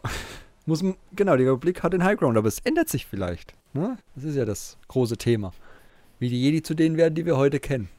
Und das sind nicht unbedingt die Besten. Ja, also bis zum Mace Windows Geburt dauert es noch ein bisschen. Gut, äh, dann, ja, welche Rolle werden denn die Drangir dann noch spielen? Also, kommen sie nochmal wieder? Waren sie jetzt wirklich The Red Herring? Oder Red Herring. The Drangir? Zierpflanze vielleicht auf der Starlight liegen. Ja. Am Ende Ich denke, sie werden hinter- einfach, Ja, ich so ein denke, die werden einfach Drangier nochmal Spross- kommen, wenn. Sorry. Ah, sorry, sag du. ja, nee, alles gut, mach. Ich, ich denke, die werden einfach nochmal kommen und ähm, wenn irgendwie sowieso alles schon den Bach runtergeht und dann noch so als zusätzliche Bedrohung. Ich glaube nicht mehr, dass, dass Genau. wir nochmal irgendwie so eine reine Drängier-Bedrohung haben, sondern einfach so, wenn dann irgendwie das große Finale ist von der gesamten High Republic oder so, dann kommen die halt auch nochmal und äh, Ja, sorgen nochmal zusätzlich für Chaos oder so. Ansonsten einfach so ein kleiner Drangier-Sprössling in so einer, in so einem kleinen Pflanztopf, der dann neben der Teetasse hinter äh, Istalamaru Oh. schwebt. Wäre doch auch schon ein kleiner, so ein Zierdrangier. Dann so ein Voll Ende, süß. wie beim Ende von einem Horrorfilm, so nach dem Motto, es könnte doch einen zweiten Teil geben. Ja, wir kommen, äh, Leute fanden Baby Groot süß, warum nicht auch Baby Drangier? Ja. Ja, vielleicht kann man die ja jetzt, wenn der Root Mind schläft, irgendwie so äh, äh, umzüchten oder so zu so süßen Tränke zu pflanzen. Das An der. Stelle ähm, empfehle ich auch ähm, absolut die Lektüre von, ach, was, Hidden Danger, der Kurzgeschichte äh, im Star Wars Insider, beziehungsweise hierzulande dann wohl auch nächstes Jahr im offiziellen Magazin, ähm, wo dann auch so ein paar botanische Experimente mit den Drangier noch ein Spoiler, Avon Staros ist auch mit dabei, insofern, das wird spannend. Es wird riskant, würde ich ja sagen. Es Spannend, riskant, das sind so zwei Seiten von derselben Medaille. Zumindest bei Avon. Gut, äh, genau. Und wie geht jetzt die Reise von Skier und Keith weiter? Tja, Nihilismus würde ich sagen. Oh. Gott. Ja, ich ich denke, wir müssen immer noch rausfinden, warum Skier irgendwie die, die Macht nicht mehr, nicht mehr so richtig spürt. Das ist ja, ich dachte erst, dass es halt auch was mit den Dränge zu tun hatte, aber dann hat er ja gesagt, ja, er, er hat kein Problem mehr mit den Dränge und ähm, jetzt sind sie ja sowieso eingesperrt und ich möchte jetzt irgendwie mal diese Lösung haben, was da mit ihm Ja. abgeht. Ich, ich glaube, ja, ist so, so ein bisschen seine Raubtierseite steht ihm da ein bisschen im Weg. Ähm, also äh, es ist, die Trandoshaner sind ja äh, eigentlich eine ziemlich äh, wilde oder auch ja, äh, raubtierhafte Spezies und ich glaube, dass dieses Tier in ihm sozusagen, das äh, steht ihm so ein bisschen im Wind geht. Was, weil der ist ja nicht im Gleichgewicht oder so, was man Jedi sein Ja. sollte, um einen guten Zugriff zur Macht zu haben. Ja, ähm, das glaube ich ist so ein bisschen. Aber schauen wir mal. Kommt bestimmt auch mal noch irgendwann ein Marvel-Comic dazu. Ja, vielleicht so- auf jeden Fall. Ich glaube, Kevin Bist macht du es auch das, einfach, was du bist oder das, was man von dir erwartet oder so? was du isst. Ja, auf jeden Fall äh, glaube ich, dass Kevin Scott viel Spaß dabei hat. Äh, so ein bisschen Skiers Schicksal, so ein bisschen über uns so ein bisschen schweben zu lassen, so ein Damoklesschwert ja, also die ganze Zeit. Ähm, ihn so ein bisschen ja, zu gefährden. Wobei ja wir wissen, dass wir uns eigentlich Sorgen um Keith machen müssen, aber aus vielleicht anderen Gründen. Ah, das dauert ja wahrscheinlich noch eine Weile mit Das Keith. dauert hoffentlich noch eine Weile. Ich mag die Kleine auch so ein bisschen. Kommt auf die Zeitsprünge die an, die wir ja noch, wissen wir ja noch nicht, Ja, aber kommt auf die Zeitsprünge stimmt. an, die zwischen den Phasen liegen, ja. Ob es welche gibt und wie groß die sein werden. Weil es ist ja Meisterin Keith, ne? Die Ja. Meister. Trennis. Ja. Meister Trennis, ja, logischerweise. Ja. Also, ja, dauert. Gut, sie ist schon Ritterin, ne? Sagte. Ja, die mit Ritterschlagung war eine, ja, so ein bisschen, äh, auch Obi-Wan und Anakin blieben ja lange über ihr, äh, ja, über das Ende von Anakins äh, Lehrzeit quasi, immer so ein Duo, also fände ich jetzt nicht ungewöhnlich. Okay. Dann würde ich sagen, gehen wir mal zu den Zeichnungen zum guten Schluss noch, bevor wir zu IDW kommen. Okay, ich dachte, wir hätten alles schon dazu gesagt, aber Achso, äh, ja, Wenn du ihr- noch- wenn du noch was hast. Lieblingspanels wollten wir halt noch oder so. Also, du hast ja gesagt, äh, die Zerstörung, Devastation on Velo, so ein bisschen. ja, ja, von der ich gerne noch mehr gesehen hätte natürlich, aber das war so das Panel, wo das ziemlich Eindruck hinterlassen hat, auch einfach wegen den ganzen Symbolen und so, was man auch in den Details dann noch teilweise suchen kann. Ario Anindito, Mark Morales und äh, wer, wer, wer war es? Äh, Annalisa Leoni, glaube ich. Ähm, die haben da ziemlich. Ja, viel mehr habe ich auch nicht mehr zu sagen. Ich habe es halt jetzt hier auf meinem Rundown gehabt. Ich wusste nicht, dass wir schon alles besprochen haben. Ja, ja, wir haben ja das, das genannt mit dem, ähm, also wo sie alle, alle so äh, gemeinsam gegen die Drangir kämpfen. Also sowohl das, wo sie alle sagen, for light and life und sowas und äh, irgendwie Sprüche ablassen, Ja, als auch, Ava- als auch Avengers dieses, alle, ja, äh, als auch dieses, wo sie da alle so mit ihrem gezogenen Lichtschwert stehen, das ist auch cool. Und natürlich das mit dem Totenschädel, das ist auch ein, Ja, mit, mit Elbas Highlight. Totenschädel, genau. Ja. ja. Aber an sich äh, kann man sagen, sie sind zumindest mit dem letzten Heft wieder auf einem sehr guten Weg. In Ich fand auch das zweite schon wieder echt gut. Also es war Ja, hauptsächlich jetzt ja. in dem äh, in dem ersten Heft dieses Ich Arts. glaube, der, der musste ziemlich schnell in diese, in diese Figuren und so reinkommen äh, und das hat ihm nicht so, ja, ist, ist ihm nicht so gelungen in dem Moment. Das zweite Heft fand ich auch schon besser. Gut, also äh, Fazit. Lesen. Ja, schon. Hm. Ja klar. Ich meine, wir sind ja alle Komplettisten und wir, Ja, wir, aber ich meine man braucht so, jeden Ich glaube Kitzel. nicht, ja. ich glaube nicht, dass man es bereut, es zu lesen. Nee, ist ja auch ein wichtiger Teil der Geschichte, also und auch ein Teil von äh, Keiths und auch Skiers Entwicklung. Ja. Für Ähm, Keith ist es auf nicht- jeden nicht- Fall mega wichtig, weil sie ja, jetzt quasi äh, mit Ava irgendwie so auf Augenhöhe spricht, wo sie vorher noch total ähm, ängstlich Genau. war und so gedacht hat, oh mein Gott, die ist so berühmt und wer bin ich? Und äh, sie hat sich da jetzt schon so ein bisschen behauptet und ihren Platz gefunden. Genau, und das schließt auch die Lücken, die äh, Rising Storm noch so gelassen hat. Ja, wo ist Ava? Elsa freut sich jetzt endlich, das zu wissen, vermutlich. Ähm, ja, also ist einfach eine, ist, ist eine gute Ergänzung für das Projekt und auch äh, ein wichtiges Stück. Ich würde das nicht auslassen. Auch okay. wenn es nicht ganz rund ist immer. Erscheint dann wahrscheinlich auch wie bis jetzt im Deutschen in den erst in den Marvel, äh, in den Wenn Panini monatlichen Genau, wenn ich's- dann, Wenn ich die Planung richtig auf dem Schirm habe, müssten wir damit in Star Wars 80, das heißt 23. März 2022 loslegen. ja, also noch ein bisschen. Und der Marvel ja, aber der, der, Sammelband Ni- kommt der neue, der Nihil-Arc, der knüpft dann auch direkt an, angeplant. und der Marvel Sammelband kommt im Dezember, am 14. Dezember. Sollte. Sollte ja gut. Ist jetzt nicht IDW, also ne. Ja, also Sammelbände rutschen auch mal gerne eine Woche Okay. zurück oder zwei, aber ja, äh, so im Dezember rum ist auf jeden Fall ein guter, äh, guter Tipp erstmal. Ich lasse die Überleitung jetzt aber nicht fallen, denn IDW ist jedoch unser nächstes Thema, nämlich The High Republic Adventures. Äh, Part 6 und 7. Hoffe ich. Genau. Ja, Da haben wir schon gesagt, es geht um Friedenverhandlungen mit den Hutten.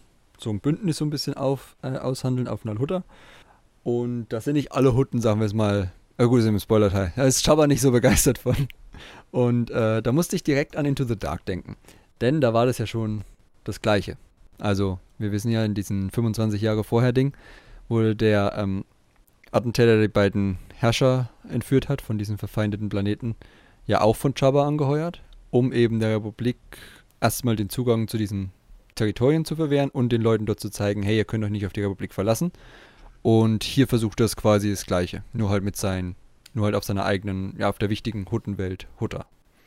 Also von daher schon mal ein schöner, ein schönes Wiederaufgreifen von Chavas Ambition. Oder? Ja, definitiv. Die Parallele habe ich jetzt da gar nicht so bemerkt, aber jetzt, wo du es sagst, ja, Wahnsinn. Ähm, ich fand es vor allem interessant, dass eben nicht alle Hutten irgendwie so republikfeindlich sind. Das sieht man ja auch selten. Also schon, schon im mhm. Marvel-Comic hatten wir ja Hutten, die da eher ähm, äh, mit der Republik auch mal Verhandlungen aufnehmen oder Gemeinden zusammenarbeiten. Und jetzt aggressive und jetzt Verhandlungen.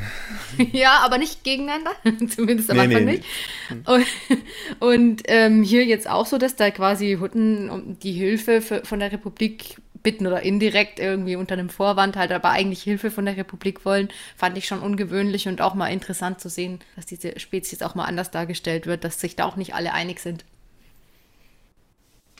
Ja, und ich, was ich so schön fand an dem, an dem, an der tatsächlich sehr kurzen Geschichte, war auch so ein bisschen die, ähm, ja, die Botschaft, dass sie Jedi am Ende eigentlich nur gewonnen haben, oder beziehungsweise das Vertrauen gewinnen, weil sie diese Güte, weil Fasala diese Güte gegenüber der Sicherheitschefin gezeigt hat.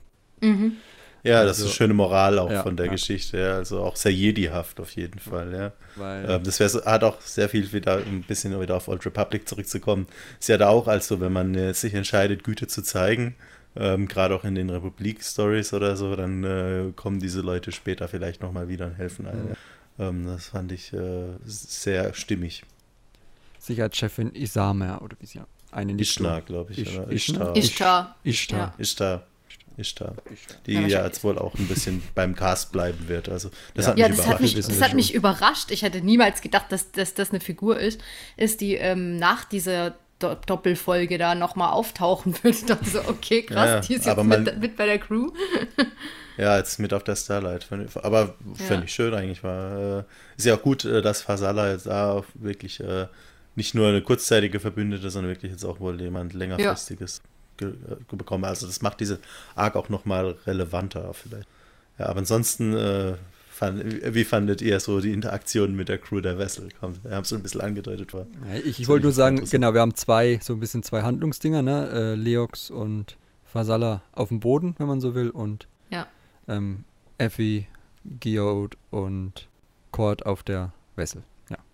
Ich fand einfach Gio total ja. witzig mal wieder. Immer wenn der auftaucht, ist einfach me mega lustig, weil also dieser Running Gag funktioniert immer noch. Da ist man Der funktioniert, finde ich, im Comic sogar richtig gut, weil er einfach im Panel stehen kann. Also, ja, ja, im Buch muss man immer sagen, wie ist er hierher gekommen und so. Man muss immer ja, richtig ja. auf ihn, aber so sieht man ihn vielleicht einfach nur mal in einem Panel und denkt, wie, wie kommt er hier eigentlich hin? Und das finde ich, ich finde es halt genau, einfach mega gut. witzig, dass diese, dass diese Schergen von Jabba dann so voll Angst haben vor ihm, so denken, oh nein, wo kommt jetzt dieser komische Felsen her? Voll gruselig. Erinnert euch äh, sicherlich an eure Lieblingsfolge von The Mandalorian, die mit dem Gefängnisausbruch, ne? Ja, ähm, die absolut. Wo dann der, End, am Ende, wo der Mando dann am Ende so in dem flackernden Licht immer näher kommt, ja, man ihn kurz nicht sieht und dann wieder sieht. Und ich glaube, so in etwa muss das hier für die, äh, für die äh, Huttenschergen da gewesen sein, ja. dieser Fels plötzlich auftaucht. Ja, so äh, das Horrorelement hier tatsächlich. Äh, das fand ich, fand ja so cool, als sie gesucht haben, kommt raus, wo immer ihr auch seid, außer ihr seid ein Stein, dann bleibt genau da, wo ihr seid. Ja, das ist so witzig. Also von daher, das ja. ist auch äh, typisch äh, Daniels Humor auch, glaube ich. das ist wunderbar. Ja, äh, also. äh, was ich auch schön fand, war diese Bonding-Moments, also so ein bisschen äh, die, die ja, Sympathie und auch Freundschaft. Ines, du weißt, was ich meine? Ja, ja, Zwischen, also äh, Quad äh, sagt ja irgendwas. Ich möchte immer noch, dass dieser Typ das noch übersetzt. Dieser äh, in TikTok so hat er den Code für, für Quad ja, gefunden. Ja, der müsste das mal richtig wo posten, damit man das genau. selber übersetzen kann. Ich möchte wissen, was der da sagt. Der, der, der trifft ja quasi Geode und innerhalb von, von einer Minute kuschelt er sich so an ihn ran und so, oh ja, wir sind beste Freunde. Ja, die, die, die, die keiner versteht, äh, haben wohl sehr genau. bedeutungsschwangerer Austausch. Aber das, dieser Austausch war tatsächlich in dem TikTok-Video, auch YouTube inzwischen verfügbar, ähm, wo, äh, ja, wo der Gio entschlüsselt hat, und, äh, sorry, Cord entschlüsselt hat. Und zwar ähm, hat er wohl eine Anspielung auf natürlich blond oder legally blond äh, eingebaut, ja. äh, wo, wo, Daniel auch schon explizit auf Twitter meinte, die sei nicht kanonisch, aber äh, letztlich sagt, äh, sagt Cord zu Gio äh, irgendwie, dass er mal 30 Dauerwellen in seinem Leben hatte oder irgendwie sowas. Sehr random. Äh, aber ja, die zwei sind jetzt beste Freunde. Wer weiß, vielleicht, wenn Cord jemals seine Maske abnimmt, hat er die perfekt sitzende Dauerwelle darunter. Ja, die 31. dann. Die 31. Ja, das ist. Also, so, wie, so, wie, Kylo Ren auch quasi. Ja, ja. Da passt, da geht alles unter dem Helm. Das ist, das ist wahrscheinlich ein ganzes Haarstudio drunter unter dem Helm. Das, das war eingebaut. Drei, genau, so, äh, keine Ahnung, was, 14 Uhr Starlight Beacon die Frisur hält. Oder? Der Schädel sitzt. Ähm, ja, also Cord ist sowieso, äh, Kurt, also, ne, ich sage immer Kurt, ich so, Kurt, der Kurt, Kurt ist, ich. der Kurt ist, Kurt. So, der, der Kurt ist der, der Beste. ich, ich finde ihn einfach klasse, also, ich weiß auch nicht. Genau, wir, wir germanisieren jetzt ja. sämtliche Namen bei Star Wars. Lukas Himmelsläufer, Dart Vater und äh, Kurt. Kurt, Kurt genau. hier kommt Kurt. Äh, ja, also. Der kurze Kurt, das passt ja. doch ich, ich finde ihn wirklich klasse. Also, ist eine richtig gute Figur, weil er halt einfach so verschwiegen ja. und so, so eher so nebensächlich ist und so ruhig. Und ja, das soll ja im nächsten Arc, glaube ich, sogar ein bisschen größere äh, Rolle haben. Aber Hoffe mich fasziniert so ein bisschen sein Helm, der, dem ich Kenner von Star Wars Legends schon äh, seit Einführung dieser Figur so ein bisschen umhertreibt. Denn äh, die ähnelt eins zu eins eigentlich so, kann man schon sagen, dem Helm, den Darth Crate in den Legacy Comics trägt. Ja, ist das nicht so eine ähm, Spezies-Sache? Nein, äh, also Darth Crate war ein, äh, war ein Mensch unter mhm. einer Sandräubermaske ursprünglich, äh, später dann äh, unter dieser Yuzhan Wong-Maske, glaube ich, war das sogar. Äh, ein bisschen komisch, sag, dass der jetzt so eine Maske bei einem Jedi trägt. Vielleicht ist er ein äh, Fan. In einem, in einem anderen Kontinuität, aber sag ich mal, vis visuell sehr ähnlich und diese Maske tauchte auch schon mal, oder eine ähnliche Maske war, glaube ich, auch schon in Palpatines äh, Besitztümern in dem Lando-Comic, glaube ich, war es. Legt mich nicht darauf fest, aber es müsste es gewesen sein. Äh, in diesem Schiff voller Artefakte, das äh, Lando Cassian da kapert. Mhm. Quasi. Da lag auch so ein Helm schon mal als Easter Egg rum. Wer weiß, äh, Storytelling-Potenzial ist da und Charles Soule und Daniel sind ja auch beide in dem Luminous-Team. So. Ja.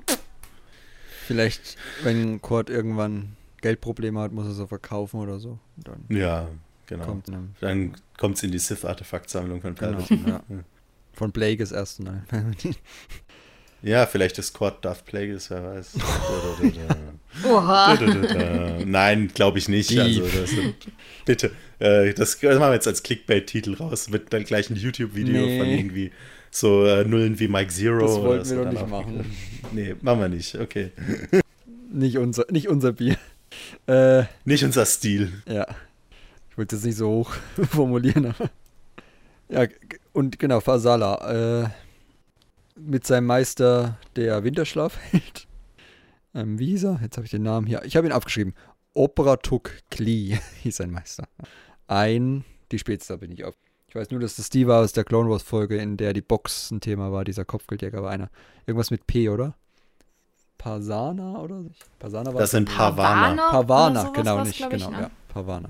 Ja, ja, eine Spezies mit einem sehr äh, inopportunen Schlafzyklus, möchte ich mal meinen.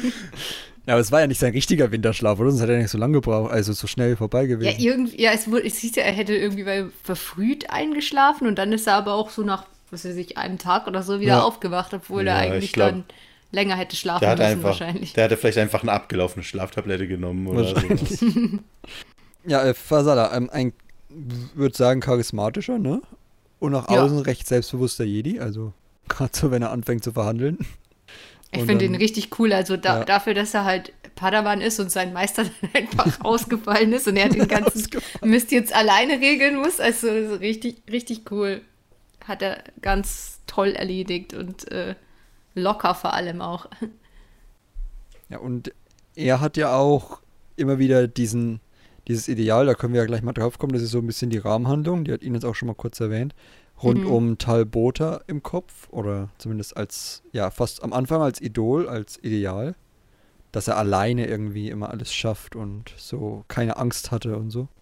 Ja, also in dieser Rahmenhandlung ja. geht es halt immer darum, dass die da, dass er daran zurückdenkt, wie er äh, zusammen mit äh, Lula als kleine Kinder immer so eine, ich weiß nicht, ob es Serie oder Film war, halt, äh, also so ein Holodrama halt geschaut hat von äh, Meister Talbota, also das halt anscheinend so ein super, super, Jedi-Superheld war, der irgendwie immer alle Gegner äh, alleine ähm, besiegt hat und der nie Angst hatte und irgendwie alles immer äh, auf die Reihe bekommen ja. hat. Und die, den haben sie sich so als Vorbild genommen und im Lauf der Handlung stellt sich dann halt heraus oder erkennt Fasala dann, dass eben dieses Ideal vielleicht nicht so hilfreich ist in der Realität, weil man eben nicht alles alleine schaffen muss, weil man auch Freunde hat und äh, andere Jedi, auf die man sich verlassen kann und äh, weil man auch äh, Angst haben darf, man muss nur damit klarkommen. Und das fand ich eigentlich echt schön, dass, dass ähm, dass es diese Rahmenhandlung gab, das macht, ich weiß nicht, das bringt das Ganze so, die ganze Geschichte auf so ein neues Level, weil man halt noch sowas hat, wo man drüber nachdenken kann, ähm, diese, diese Idealbilder von irgendwelchen Helden, ob die denn wirklich immer so nützlich sind und ähm, ja, das macht das, rundet das Ganze echt, ja. echt schön ab. Ich fand es das toll, dass es da drin noch Platz gefunden hat. Genau, so diese äh, äh, Frage, so was macht ein Jedi eigentlich aus? Welche Ideale verkörpert er? Was ja auch was ist, ja. was Padawane lernen müssen in seinem Alter. Also es war richtig, äh, richtig runde Geschichte, eben, habe ich ja vorhin schon gesagt. Dieser Zweiteiler ja. hat einen richtig guten Geschmack hinterlassen. Sag. Ja, und ich finde auch ähm, bei Talboda, weil, weil Ihnen schon gesagt hat, ich weiß nicht, ob das eine Serie war, also so ein Holodrama, ne? Und es wurde ja bestimmt ich nicht von den Jedi gedreht. Vor, von, ja. Genau, ich wurde es ja bestimmt nicht von den Jedi gedreht, kann ich mir mal nee. vorstellen. Und von daher, da, da, da spielt nee. auch wirklich dieses, was wir auch kennen, dieses ja, Kommerzialisieren von so Kulturen und so dieses, diese Stereotypen ja, ja. halt mit rein, ne? Die, die Filmemacher kennen Jedi als diese taffen, angstlosen Leute und dann machen sie einen Film genau. drüber. Und das hat halt Auswirkungen auf die, ja, auf die Perception von, von, diesen, von dieser Rolle. Selbst auf solche, also die ich, dann selber Teil der Kultur ich, sind ich mache mal dieses Fass auf, auch wenn ich weiß, dass wir alle, mich inklusive, auch kritische Meinungen zu diesem Film haben, aber so ein bisschen so Luke in The Last Jedi, ja, als so ein fehlbarer Mensch versus äh, Luke in The Mandalorian, der reinkommt, alles kaputt häckselt und den Tag rettet. Ja, so ein bisschen äh, ja, also diese Heldenmythos, wie wir da wahrgenommen, wie ist er wirklich, das fand ich Ja, da, das, das stimme ich dir auch zu, aber dass diese, diese ähm, Zweiteilung, so Luke kann nur entweder so wie in The Mandalorian oder so wie in The Last Jedi sein, der stimme ich halt nicht naja, zu. Da gut, noch viel Grau stimmt dazwischen. ja auch nicht. Also kanonisch ist er ja auch beides. ja, es wird aber oft also, so dargestellt. Es wird ja. oft so dargestellt, wenn man sagt, man mag The Last Jedi nicht, dann, oh, du wolltest ja nur Luke sehen, wie er irgendwie wie ein Held da reinläuft und alle, alle, alle besiegt. Nein, wollte ich nicht, aber deswegen wollte ich ihn nicht wie in Last Jedi sehen, aber aus anderen Gründen, wie gesagt. Also es gibt ja, da gut, viele das, Möglichkeiten das, dazwischen. Wie gesagt, das Fass wollte ich nur kurz ein bisschen öffnen. Mach mal den Deckel wieder drauf, aber. Äh, ich weiß immer noch nicht, über was ihr redet. Was ist dieses Episode 8, dieses letzte hier nicht? Weiß nicht. Ich ah, okay, wow. Besser in ja. Vergessenheit geraten. Nee, nee, nee. Äh, also, äh, das ist ein Niveau, auf das müssen wir jetzt eigentlich auch nicht kommen, oder? Nee, ich hab's verdrängt. Ich dachte, das haben wir alle. Verdrängt. müssen hier immer wieder welche in alte Wunden stochern, nicht? Och. Nee, meine Wunde ist dann eher ein Film weiterzufinden, aber okay, äh, gut. alles gut. Ähm, kommen wir zurück zu High Republic, als die Welt noch in Ordnung war. Äh, genau, und als noch, genau, als noch Filmemacher ja. über Jedi Filme gemacht haben und dann halt so ein paar Stereotype ans. Es fand ich einfach schön. Also es genau. war so eine Hollywood-Blockbuster-Produktion von sowas, was ja. von der Kultur, die man eigentlich nicht wirklich versteht. Weil man halt nur so aus Hörensagen die irgendwie adaptiert. Ja, für, oder so Samurai-Filme oder sowas genau. auch, ja, also, mhm. ja. Genau, und die Moral hat Ines ja auch schon angesprochen, sehr schön. Also es ist in Ordnung, Angst zu haben, man muss nur wissen, wie man damit umgeht, ne? Und wie man. Und man ist nicht man ist am stärksten, wenn man nicht alleine ist. Und wenn man seine Gegner yeah. mit Respekt behandelt, kriegt man eine Audienz bei einem schleimigen, bei einer schleimigen Schnecke. Das habe ich mir auch aufgeschrieben. Genau. Ja. Also von ähm, ein Highlight muss ich noch hervorheben aus dieser Comic. Was zur Hölle war mit diesem Druiden los? Achso, der, ja. ja ich, ich, ich fand es witzig, aber ich habe irgendwie nicht so richtig gecheckt, warum der, warum der so geredet hat. Das, der hat geredet, als wäre er aus einem Shakespeare-Drama geflohen, ja. oder? Ich fand das super. Also es ist auch wieder so ein typisches Daniel-Ding, glaube ich, so vom Humor her. War, war, das eine Fehlfunktion von dem einfach? Weil ich, der taucht ja auf und irgendwie, dann, dann ist er erstmal kaputt oder so und dann, und dann spricht ich weiß er so. Keine Ahnung, es war einfach Genau, vielleicht, vielleicht soll das bedeuten, dass Shakespeare auch eine Fehlfunktion hatte, was er geschrieben hat. Nein, äh, ich fand's großartig, also es äh, waren die besten Lacher, fand ich auch in diesem Heft, äh, als die alle vor Geody geflohen sind und der, äh, der dann so ruft so, to destroy the vile villains, we shall serve thee well, Torvor. einfach dadurch, dass es so komisch fehl am Platz war, hat's einfach funktioniert. ja, ähm, ich, ich wer hätte nichts dagegen, mehr von Sistoin zu sehen. Äh, vielleicht auch äh, seine Vorgeschichte zu ergründen. Vielleicht äh, hat Der er kriegt sein Shakespeare Star Wars Spin-off. Ja. genau. Ja, genau, dass wir Ian Dirscher dann, dann in ähm, ja, Mission 5 Fuß oder dann äh, ja. darüber schreiben. Ja. Ach ja. Genau. Äh, was ich noch aufgeschrieben habe, ist Meister Obratuk noch mal kurz. Der mhm. hat schon so was Yoda-ähnliches, ne? Zumindest vom Alter. Ja. Der hat auch, er hat die Lichtschwerter nachgebaut, ne? Er hat sie nicht einfach genommen. Es ist kein Grievous-Typ. Bin, bin mir nicht sicher. Ey, Echt? Gerade. Hat er den nachgebaut? Ich dachte, er hätte sie genommen. Ich, ich, ich, ich, stimmt eigentlich. Es könnte sein, dass er sie nachgebaut hat. Er hat gesagt, sie sind inspiriert also, von, seinen, von seinen Schülern. Stimmt, ja. So. Also er ist kein, okay, ja, gut, kein, kein Grabräuber oder so. Ja. Was constructed in the memory of a Jedi Knight who was once one ah, of my okay. Padawans. Ja, jedenfalls, er hat schon voll viele Padawan-Schüler ja. gehabt und äh, die sind immer gestorben, weil er einfach, keine Ahnung, tausende Jahre alt wird. Ja, also nicht die Padawane wahrscheinlich, also sie wurden dann wahrscheinlich auch mal Meister und Ritter oder so, oder Ritter und Meister, aber. Ja, ja, halt aber die, ja. die Personen, die seine genau, Padawane waren, die sind gestorben. Es war jetzt nicht so, dass er Bad Luck mit Padawan hat. Nee. Zumindest nicht durchgehen. Nö, der ist einfach nur sehr langlebig, ja. ja. Äh, so wie Yoda. Auch ganz schön depressi äh, depre ja, ich, ich fand es schon krass, dass sein. das einfach mal so am Rande erwähnt wurde in diesem Comic, der sich so eigentlich an Kinder richtet. So, ja, übrigens, dann sind die ganzen, die meine Schüler waren, sind dann alle vor mir gestorben und ja, da habe ich halt meine Trauer mit Lichtschwertern bewältigt. Ja, ich, ich finde es halt auch schön, dass er genauso viele Padawane hatte wie Hände oder. Äh, nee, aber es hat auch ein, zwei leere. Okay. Äh, nee, er, hat, er hat noch ein paar leere Tentakel doch. Äh, ja, da kann er noch ein paar annehmen. Den, ich glaube, auf den steht er tatsächlich dann auch. Ja. Na, insofern. Anatomisch schwer zu klären, ich glaube Seite 20 in. Äh, äh ja, das Panel ist sowieso 7. cool. Ja. Ja. Well, what did, what did I miss? I miss? ja, da hatte ich gleich einen Hamilton-Ohrwurm ja, in dem ja, Moment. Ich auch. Moment. Wir sind hier im richtigen Podcast, glaube ich, ja. Schaut Hamilton auf Das passt auch wirklich dazu. ja, er, er, war, er hat dann, dann so, what did I miss?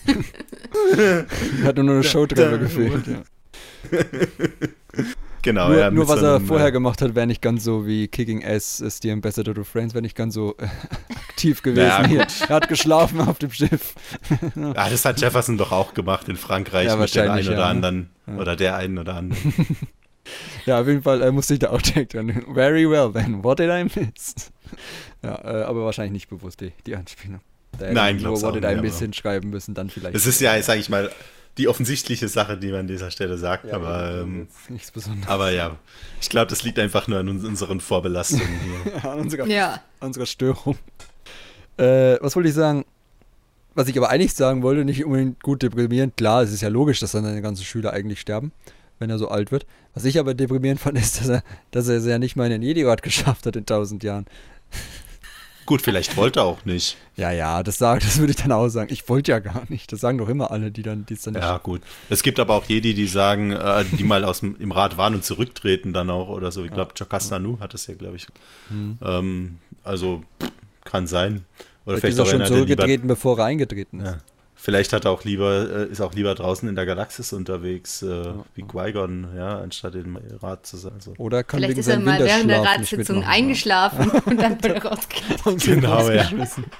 Richtig, genau. Also in einem langen Winter ist er dann so. Äh, Bei irgendeiner wichtigen Abstimmung ist er plötzlich eingeschlafen. und dann konnten sie irgendwie 30 Jahre lang nicht entscheiden, was sie ja, jetzt machen. Okay. Aber nar narkoleptische Jedi-Meister hat er auch noch nicht. Insofern äh, super. Okay. ich fand es aber, also Ines fand es traurig, ich fand es eigentlich auch ein bisschen schön, so den Gedanken auch, der dahinter steckt. Das fand ich überhaupt nicht fehl am Platz in einem Kindercomic oder nee, so. fände ich auch nicht fehl am Platz, aber es ist halt schon ähm, härtere Kost. Ich meine, man könnte es alles viel leichter irgendwie Ja, äh, gut, schreiben, äh, aber äh, der Comic scheut sich halt nicht, auch ein bisschen krassere Themen anzusprechen. Stimmt. Also auch schon, dass äh, Crix in dem letzten Arc ja als Kind da irgendwie jemanden erstmal ins Messer liefert, ja. Äh, Ja. Fand ich auch. Also der, der Comic ist zwar für Kinder, aber nicht komplett kindisch oder so, ja. Glaube ich auch mal festhalten an der Stelle. Ja, also ich, ich fand es eigentlich auch. Ich mein, es ist ja logisch, ne? Habe ich ja gerade schon gesagt. Dass er macht sich halt Gedanken, man denkt dann halt erstmal drüber nach, wenn man so denkt, ja, die, wird, die werden tausend Jahre alt und wenn er Padawan annimmt, wahrscheinlich nicht jede Spezies, die er als Padawan hat, wird so alt. Ja. Also von daher ist es logisch, dass er das sieht und dass man damit umgehen muss, ist ganz klar. Und ich glaube, Zeuge haben dann auch, genau wie Yoda, eine ganz andere ja, Weisheit in der Hinsicht. So, für die ist das vielleicht. Das frage ich mich immer, ne? Das würde ich jetzt mal meine Runde durchweisen. Jetzt so drüber nachdenken, die Jedi, ne, in ihrem Ideal, wenn sie so für die Gerechtigkeit und so kämpfen und äh, eigentlich sich selbst zurücknehmen, um andere zu schützen, dann könnte man ja sagen, ja, bei so einem typischen menschlichen Leben, so 70 Jahre, da kann man mal ein paar Risiken eingehen. Aber wenn ich weiß, ich werde so 900.000 Jahre oder so 1000 Jahre alt, werdet ihr dann auch so, so, so selbstlos? Ich meine, das kannst du doch nicht aufrechterhalten. wenn du dann mit 100 stirbst, hast du doch auch irgendwie gedacht, ja, jetzt habe ich es aber ganz schön versaut. Also ich weiß nicht. Da hätte ich Ja, doch die viel haben mehr ja halt Angst wahrscheinlich um eine andere Zeitwahrnehmung als, als ein. Mensch. Ich würde mir das einfach so erklären, dass irgendwie, ja, so Ja. jeder, jeder eben sein Leben ungefähr gleich lang wahrnimmt und die, die Hm. länger leben, die Spezies, die haben halt eine Zeitwahrnehmung, dass alles irgendwie sehr viel langsamer verläuft. Oder schneller, je nach ja, je Oder nachdem, wie schneller, ja, je, je nachdem. Ja, ich glaube aber auch so, äh, das, was so Maskanata oder auch Yoda und so als von sich gegeben haben, ja, auch was Master sagt, so man lebt lang genug, sieht dieselben Augen in verschiedenen Leuten. Ich glaube, es ist einfach eine Art von Erfahrung oder auch eine andere Perspektive auf die Welt, die man letztlich. Wenn Wir wissen ja auch gar nicht, vielleicht- sterben. Vielleicht war er ja auch so wie, keine Ahnung, so Baby Yoda. Vielleicht war er ja auch mit 150 noch so ein Baby oder so. Genau, ja. Also, äh, dann kommt Baby Obratuk in dem nächsten, äh, keine Ahnung, Old Republic Setting oder so, dann, ja. Der, äh, der war ja wohl äh, auch alt genug, glaube ich, äh, um zu Darth Banes Zeiten schon gelebt. Yoda ist ja kurz danach erst geboren. Ne? Könnte auch spannend werden. Vielleicht ist er Darth Banes Schüler. Ja, der, das der, ist- der extendet ein bisschen die Regel der zwei. Das Ja, aber-. Ja, klar, da muss man nicht so viele Siths dazwischen schalten, ja, das ergibt Ja. vielleicht Macht keinen Sinn, ja. Wir sind da wieder auf, Nee. an, auf was Großen auf, an der Spur. Auf der Spur. Ja, genau. Nee. Okay, kommen wir mal zur Umsetzung, würde ich Heu- sagen. Ne? Heute produzieren wir viel Humbug, kann sein, oder? Ja, aber das ist in Ordnung. Sollte, je, sollte sich jeder keine Hoffnung machen, der hier einschaltet, dass es nicht so ist. Also von daher. Äh, Richtig, ja. genau, Zeichnung. Haben wir ja schon gesagt, äh, gewohnter Stil, ne? Aus dem ersten Arc. Der ein bisschen einfacher gehalten ist, zumindest, äh, ja gut, jetzt kann man eigentlich auch nicht mehr sagen, zumindest im Vergleich zu den ersten Marvel-Heften nicht. Da ist der ein bisschen stimmiger fast schon. Aber an Ayo kommt es Ja, noch nicht also ganz ran. ich- Ich finde es im Vergleich zu sich selbst, der Stil ist, ähm, also ist, der Harvey ist in dem Stil jetzt gefestigter. Ähm, ist die Panels wirken auch ein bisschen üchtlicher. Also Ja. äh, ich schaue es mir echt gern an. Also ich mag die Zeichnung. Die Farbgebung ist auch besser angedeutet. Ja, äh, die Hintergründe verschmelzen nicht mehr mit dem Vordergrund. Äh, der Schiffshintergrund hat ein, ein klares Farbschema. Diese Huttenwelt mit äh, Farben ist auch ziemlich deutlich ja, ein Hintergrund und nicht, äh, was ja bei äh, Trimand 4 in dem ersten Paar nicht so war. Also ich mag's. Ja. Schau's mir. Ja, ich habe mich Auch mittlerweile da auch sehr wie- gut eingelebt in diesen Stil und Ja. äh, schaue mir das ganzen- auch sehr, sehr gerne an. Die ganze Mimik von Fasala, auch äh, wie äh, die Crew der Vessel getroffen ist, ja, man sieht sofort, als auch wenn es nicht dabei gestanden wäre, ich hätte Leox sofort erkannt als äh, Total, 90s Man. auf jeden Fall. No, äh, als Matthew McConaughey der 90er Jahre oder sowas, Claudia Ist Gray, glaube ich. aber auch nicht schwer, gesagt ehrlich gesagt. Also, Ja, ja, aber ähm, auch mit dem Concept Art, das man gesehen hat von ihm vor ein paar Wochen, es ist sehr ähm, stimmig, ja, muss Hm. ich sagen. Ja, sehr nah dran auch von der Mimik. Ich fand auch äh, hier die, die neue Figur Ishtar fand ich auch sehr gut getroffen. Hat auch ein sehr ausdrucksstarkes Gesicht Genau, und direkt Victor, äh, ja. sympathisch. ja, ein sehr spezifischer Kritikpunkt, den ich nur hatte, war, dass die Wessel Mhm. im ersten Heft ein bisschen groß aussah. Einfach von der Perspektive wahrscheinlich. Sah aus wie ein Sternzerstörer, der sich da über Nalhutta erhebt. Ja, tatsächlich. Das stimmt, ja. habe ich so gedacht, okay, so habe ich mir die Wessel jetzt aber nicht vorgestellt. Ich glaube, in der Auf Ausgabe darauf sah man sie mal so von oben. Weiß gar nicht wo. Da sah es dann schon ein bisschen realistischer aus. Also von daher, äh, ja, da auch nochmal So ein kleiner. Ja, ich hatte ja in meiner Rezension kritisiert, dass dieses eine Panel da, als Fasala sich befreit aus diesen Käfigen. Das war überhaupt nicht klar, was er da macht. Also, das war ein bisschen sehr unübersichtlich. Genau, auf Seite ansonsten- 7 bei der zweiten Ausgabe sieht man die Wessel mal so von oben. Ah, okay. Da sieht man auch mit den Scheiben, die dann in die, in, nach oben gucken und so ein bisschen. Das sieht dann nicht mehr ganz so überdimensioniert aus und eher so ein bisschen in die Breite gezogen, nicht so sternzerstörermäßig. Ja, das, Ja. was ich meinte, ist auf Seite 13, da, da ist, ist so ein komisches, kleines, schwarz, schwarz-grünes Panel, wo diese Käfige irgendwie so rumschwingen und ich mir so denke, so, hä, was passiert hier? Und Ja, so Das hätte man ein bisschen- ja. ja, also, Ja, zerbrechen dann vielleicht aneinander oder so. ja, Das so habe ich mir auch gedacht, ganz- aber irgendwie so Ja. war ein bisschen Ah ja, unklar. vielleicht, äh, aber das ist eher eine für die- Kleinigkeit. Für die Seitenangaben, für die, die es nachvollziehen, nur, ähm, kommt jetzt ein bisschen später, aber mir ist gerade aufgefallen. Also wir haben von Verlagen dafür PDFs und die haben bei IDW vorne das Cover dran, auch das Variantcover und die Inhaltsangaben, äh, die Inhaltsverzeichnis. Und danach kommt Seite 1, also danach geht's los und wir, bei uns sind die Cover und diese Inhaltsverzeichnisse mitgerechnet. Also wenn wir sagen Seite 7, ja, dann ist es so die fünfte eigentlich, oder hier in dem sogar vierte eigentliche kommt. Ja, müsst ihr ein bisschen rechnen. Ihr findet es aber bestimmt. Die Wessel sieht man nur einmal in, in beiden Die Vessel, jeweils, genau. also ja. von daher. Steht oben drauf, Ja. the vessel Oder now. die Schiff dann wahrscheinlich im Deutschen. Die, die Schiff, genau. ja, gut. Aber gut, der Name ist auch im Englischen lächerlich. Ja, wäre aber auch blöd gewesen, wenn man es nicht übersetzt hätte. Also nimmt er Nee, den ganzen natürlich. Witz raus. Also von daher. Absolut. Ähm, was ich noch fand, ist, dass teilweise die Sprechblasen ziemlich voll waren. Also es hat irgendwie so den Flow beim Lesen ein bisschen rausgenommen. Ja, es war eine Diplomatieausgabe, ne? Wird viel geredet. Ja, aber auch so auf dem Schiff, wo sie dann die, die, äh, die Crew und so suchen, da hält ja einer mal einen ewig langen Monolog da auf Seite, ja, wieder Seite 7, beziehungsweise 4, äh, was wir jetzt alles machen müssen, dieser Nikto und so, in diesem Ja, ich, eigentlich, finde, ja. stört mich eigentlich Echt? gar nicht. Ich bin ja eher, eher ich komme ja eher so von der Roman, aus der Romanecke und nicht so, Mhm. bin nicht so der Comicleser normalerweise oder früher, jetzt schon mehr. Äh, und ich finde es eigentlich immer ganz angenehm, wenn ein bisschen mehr Text irgendwie drauf ist. Da, da, da kann ich mich immer besser zurechtfinden. Ich mag das immer, wenn diese, ähm, auch so diese inneren Monologe in den ähm, Erzählkästchen sind und ich mag auch, wenn ein bisschen mehr geredet wird. Das hilft mir irgendwie immer, da mich besser in die Geschichte rein zu versetzen. Insofern hat mir das nichts ausgemacht. Zudem ist es ja auch immer noch äh, Daniels erste Comicserie, glaube ich, die er je veröffentlicht hat. Ähm, Vielleicht auch so ein bisschen der Romanautor in ihm, der da noch ein bisschen durchscheint. Ja gut, ja. Die Textlastigkeit. Aber ja, nö, es ist bei in dem Fall halt, glaube ich, in dem konkreten Fall einfach Exposition für uns. Dass wir wissen, warum die da sind, ja, äh, was die da auf dem Schiff machen. Okay, Wir mussten ähm, wissen, dass Jabba dahinter steckt. Ja, damit wir wieder uns an sein großen Ziel erinnern. Ich finde es ja immer noch so, also es war ja von Anfang an klar, dass das Into the Dark da nochmal irgendwann eine Rolle spielt. Ist auch schön, dass da die äh, Crew der Wessel mit drin ist in dem, in dem Handlungsbogen. Weil es steht ja so, es stand ja sogar eins zu eins so im Roman. Die Hutten können warten, ob jetzt ein Jahr oder 25 Jahre und es spielte 25 Jahre in der Vergangenheit. Also sprich, jetzt. Sie machen jetzt nochmal irgendwas in die Richtung. Und äh, ich weiß jetzt nicht, ob das alles war ein Payoff, aber ich denke mal, Jabba hat da noch ein paar mehr Ambitionen im Lauf des Projekts. Wir wissen ja, dass Ja, es und eine auch Mi- Machtbasis Miyaga. festigt. Ja. Genau, und auch Miyaga wird ja noch Ja, mal es sind ja jetzt schon genügend Toten etabliert eigentlich. Da, da kann schon noch mal was kommen. Denke ich auch. Die werden noch wichtiger. Okay, äh, als Fazit.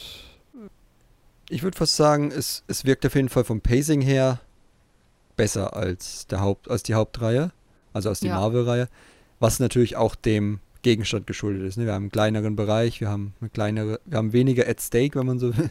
Also es steht weniger auf dem Spiel. Es ist eher so eine Charakter-Diplomatie, wie Florian schon gesagt hat, Ausgabe. Und äh, von daher kann man das auch gut in zwei Ausgaben unterbringen, hat der Florian auch schon gesagt, das fühlt sich rund an. Also auch hier eine Leseempfehlung, würde ich sogar sagen. Definitiv. Also la lasst die Kindercomics nicht aus.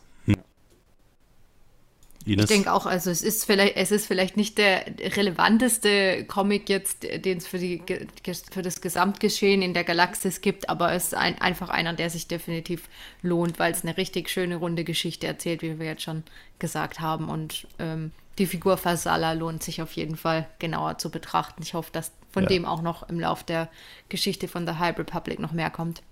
Geben. Und wer wie uns, wer wie wir einfach auch ein Fan von gut erzählten Jedi-Geschichten ist, ja, die Ja. auch philosophisch stimmen und so, glaube ich, äh, ist man hier gut bedient.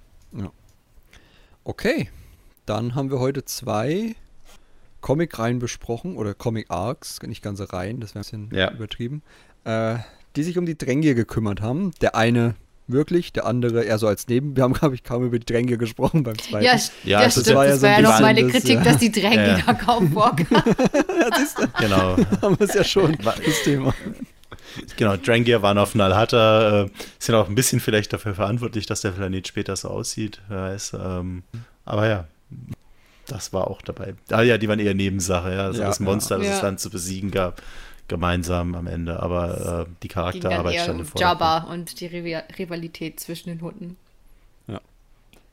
Okay, dann äh, bedanke ich mich bei euch fürs Dabeisein, bei euch beiden und für euch Zuhörer fürs Zuhören. Und ich hoffe, wir sehen uns, hören uns in einer nächsten Ausgabe des Jedi Cast wieder.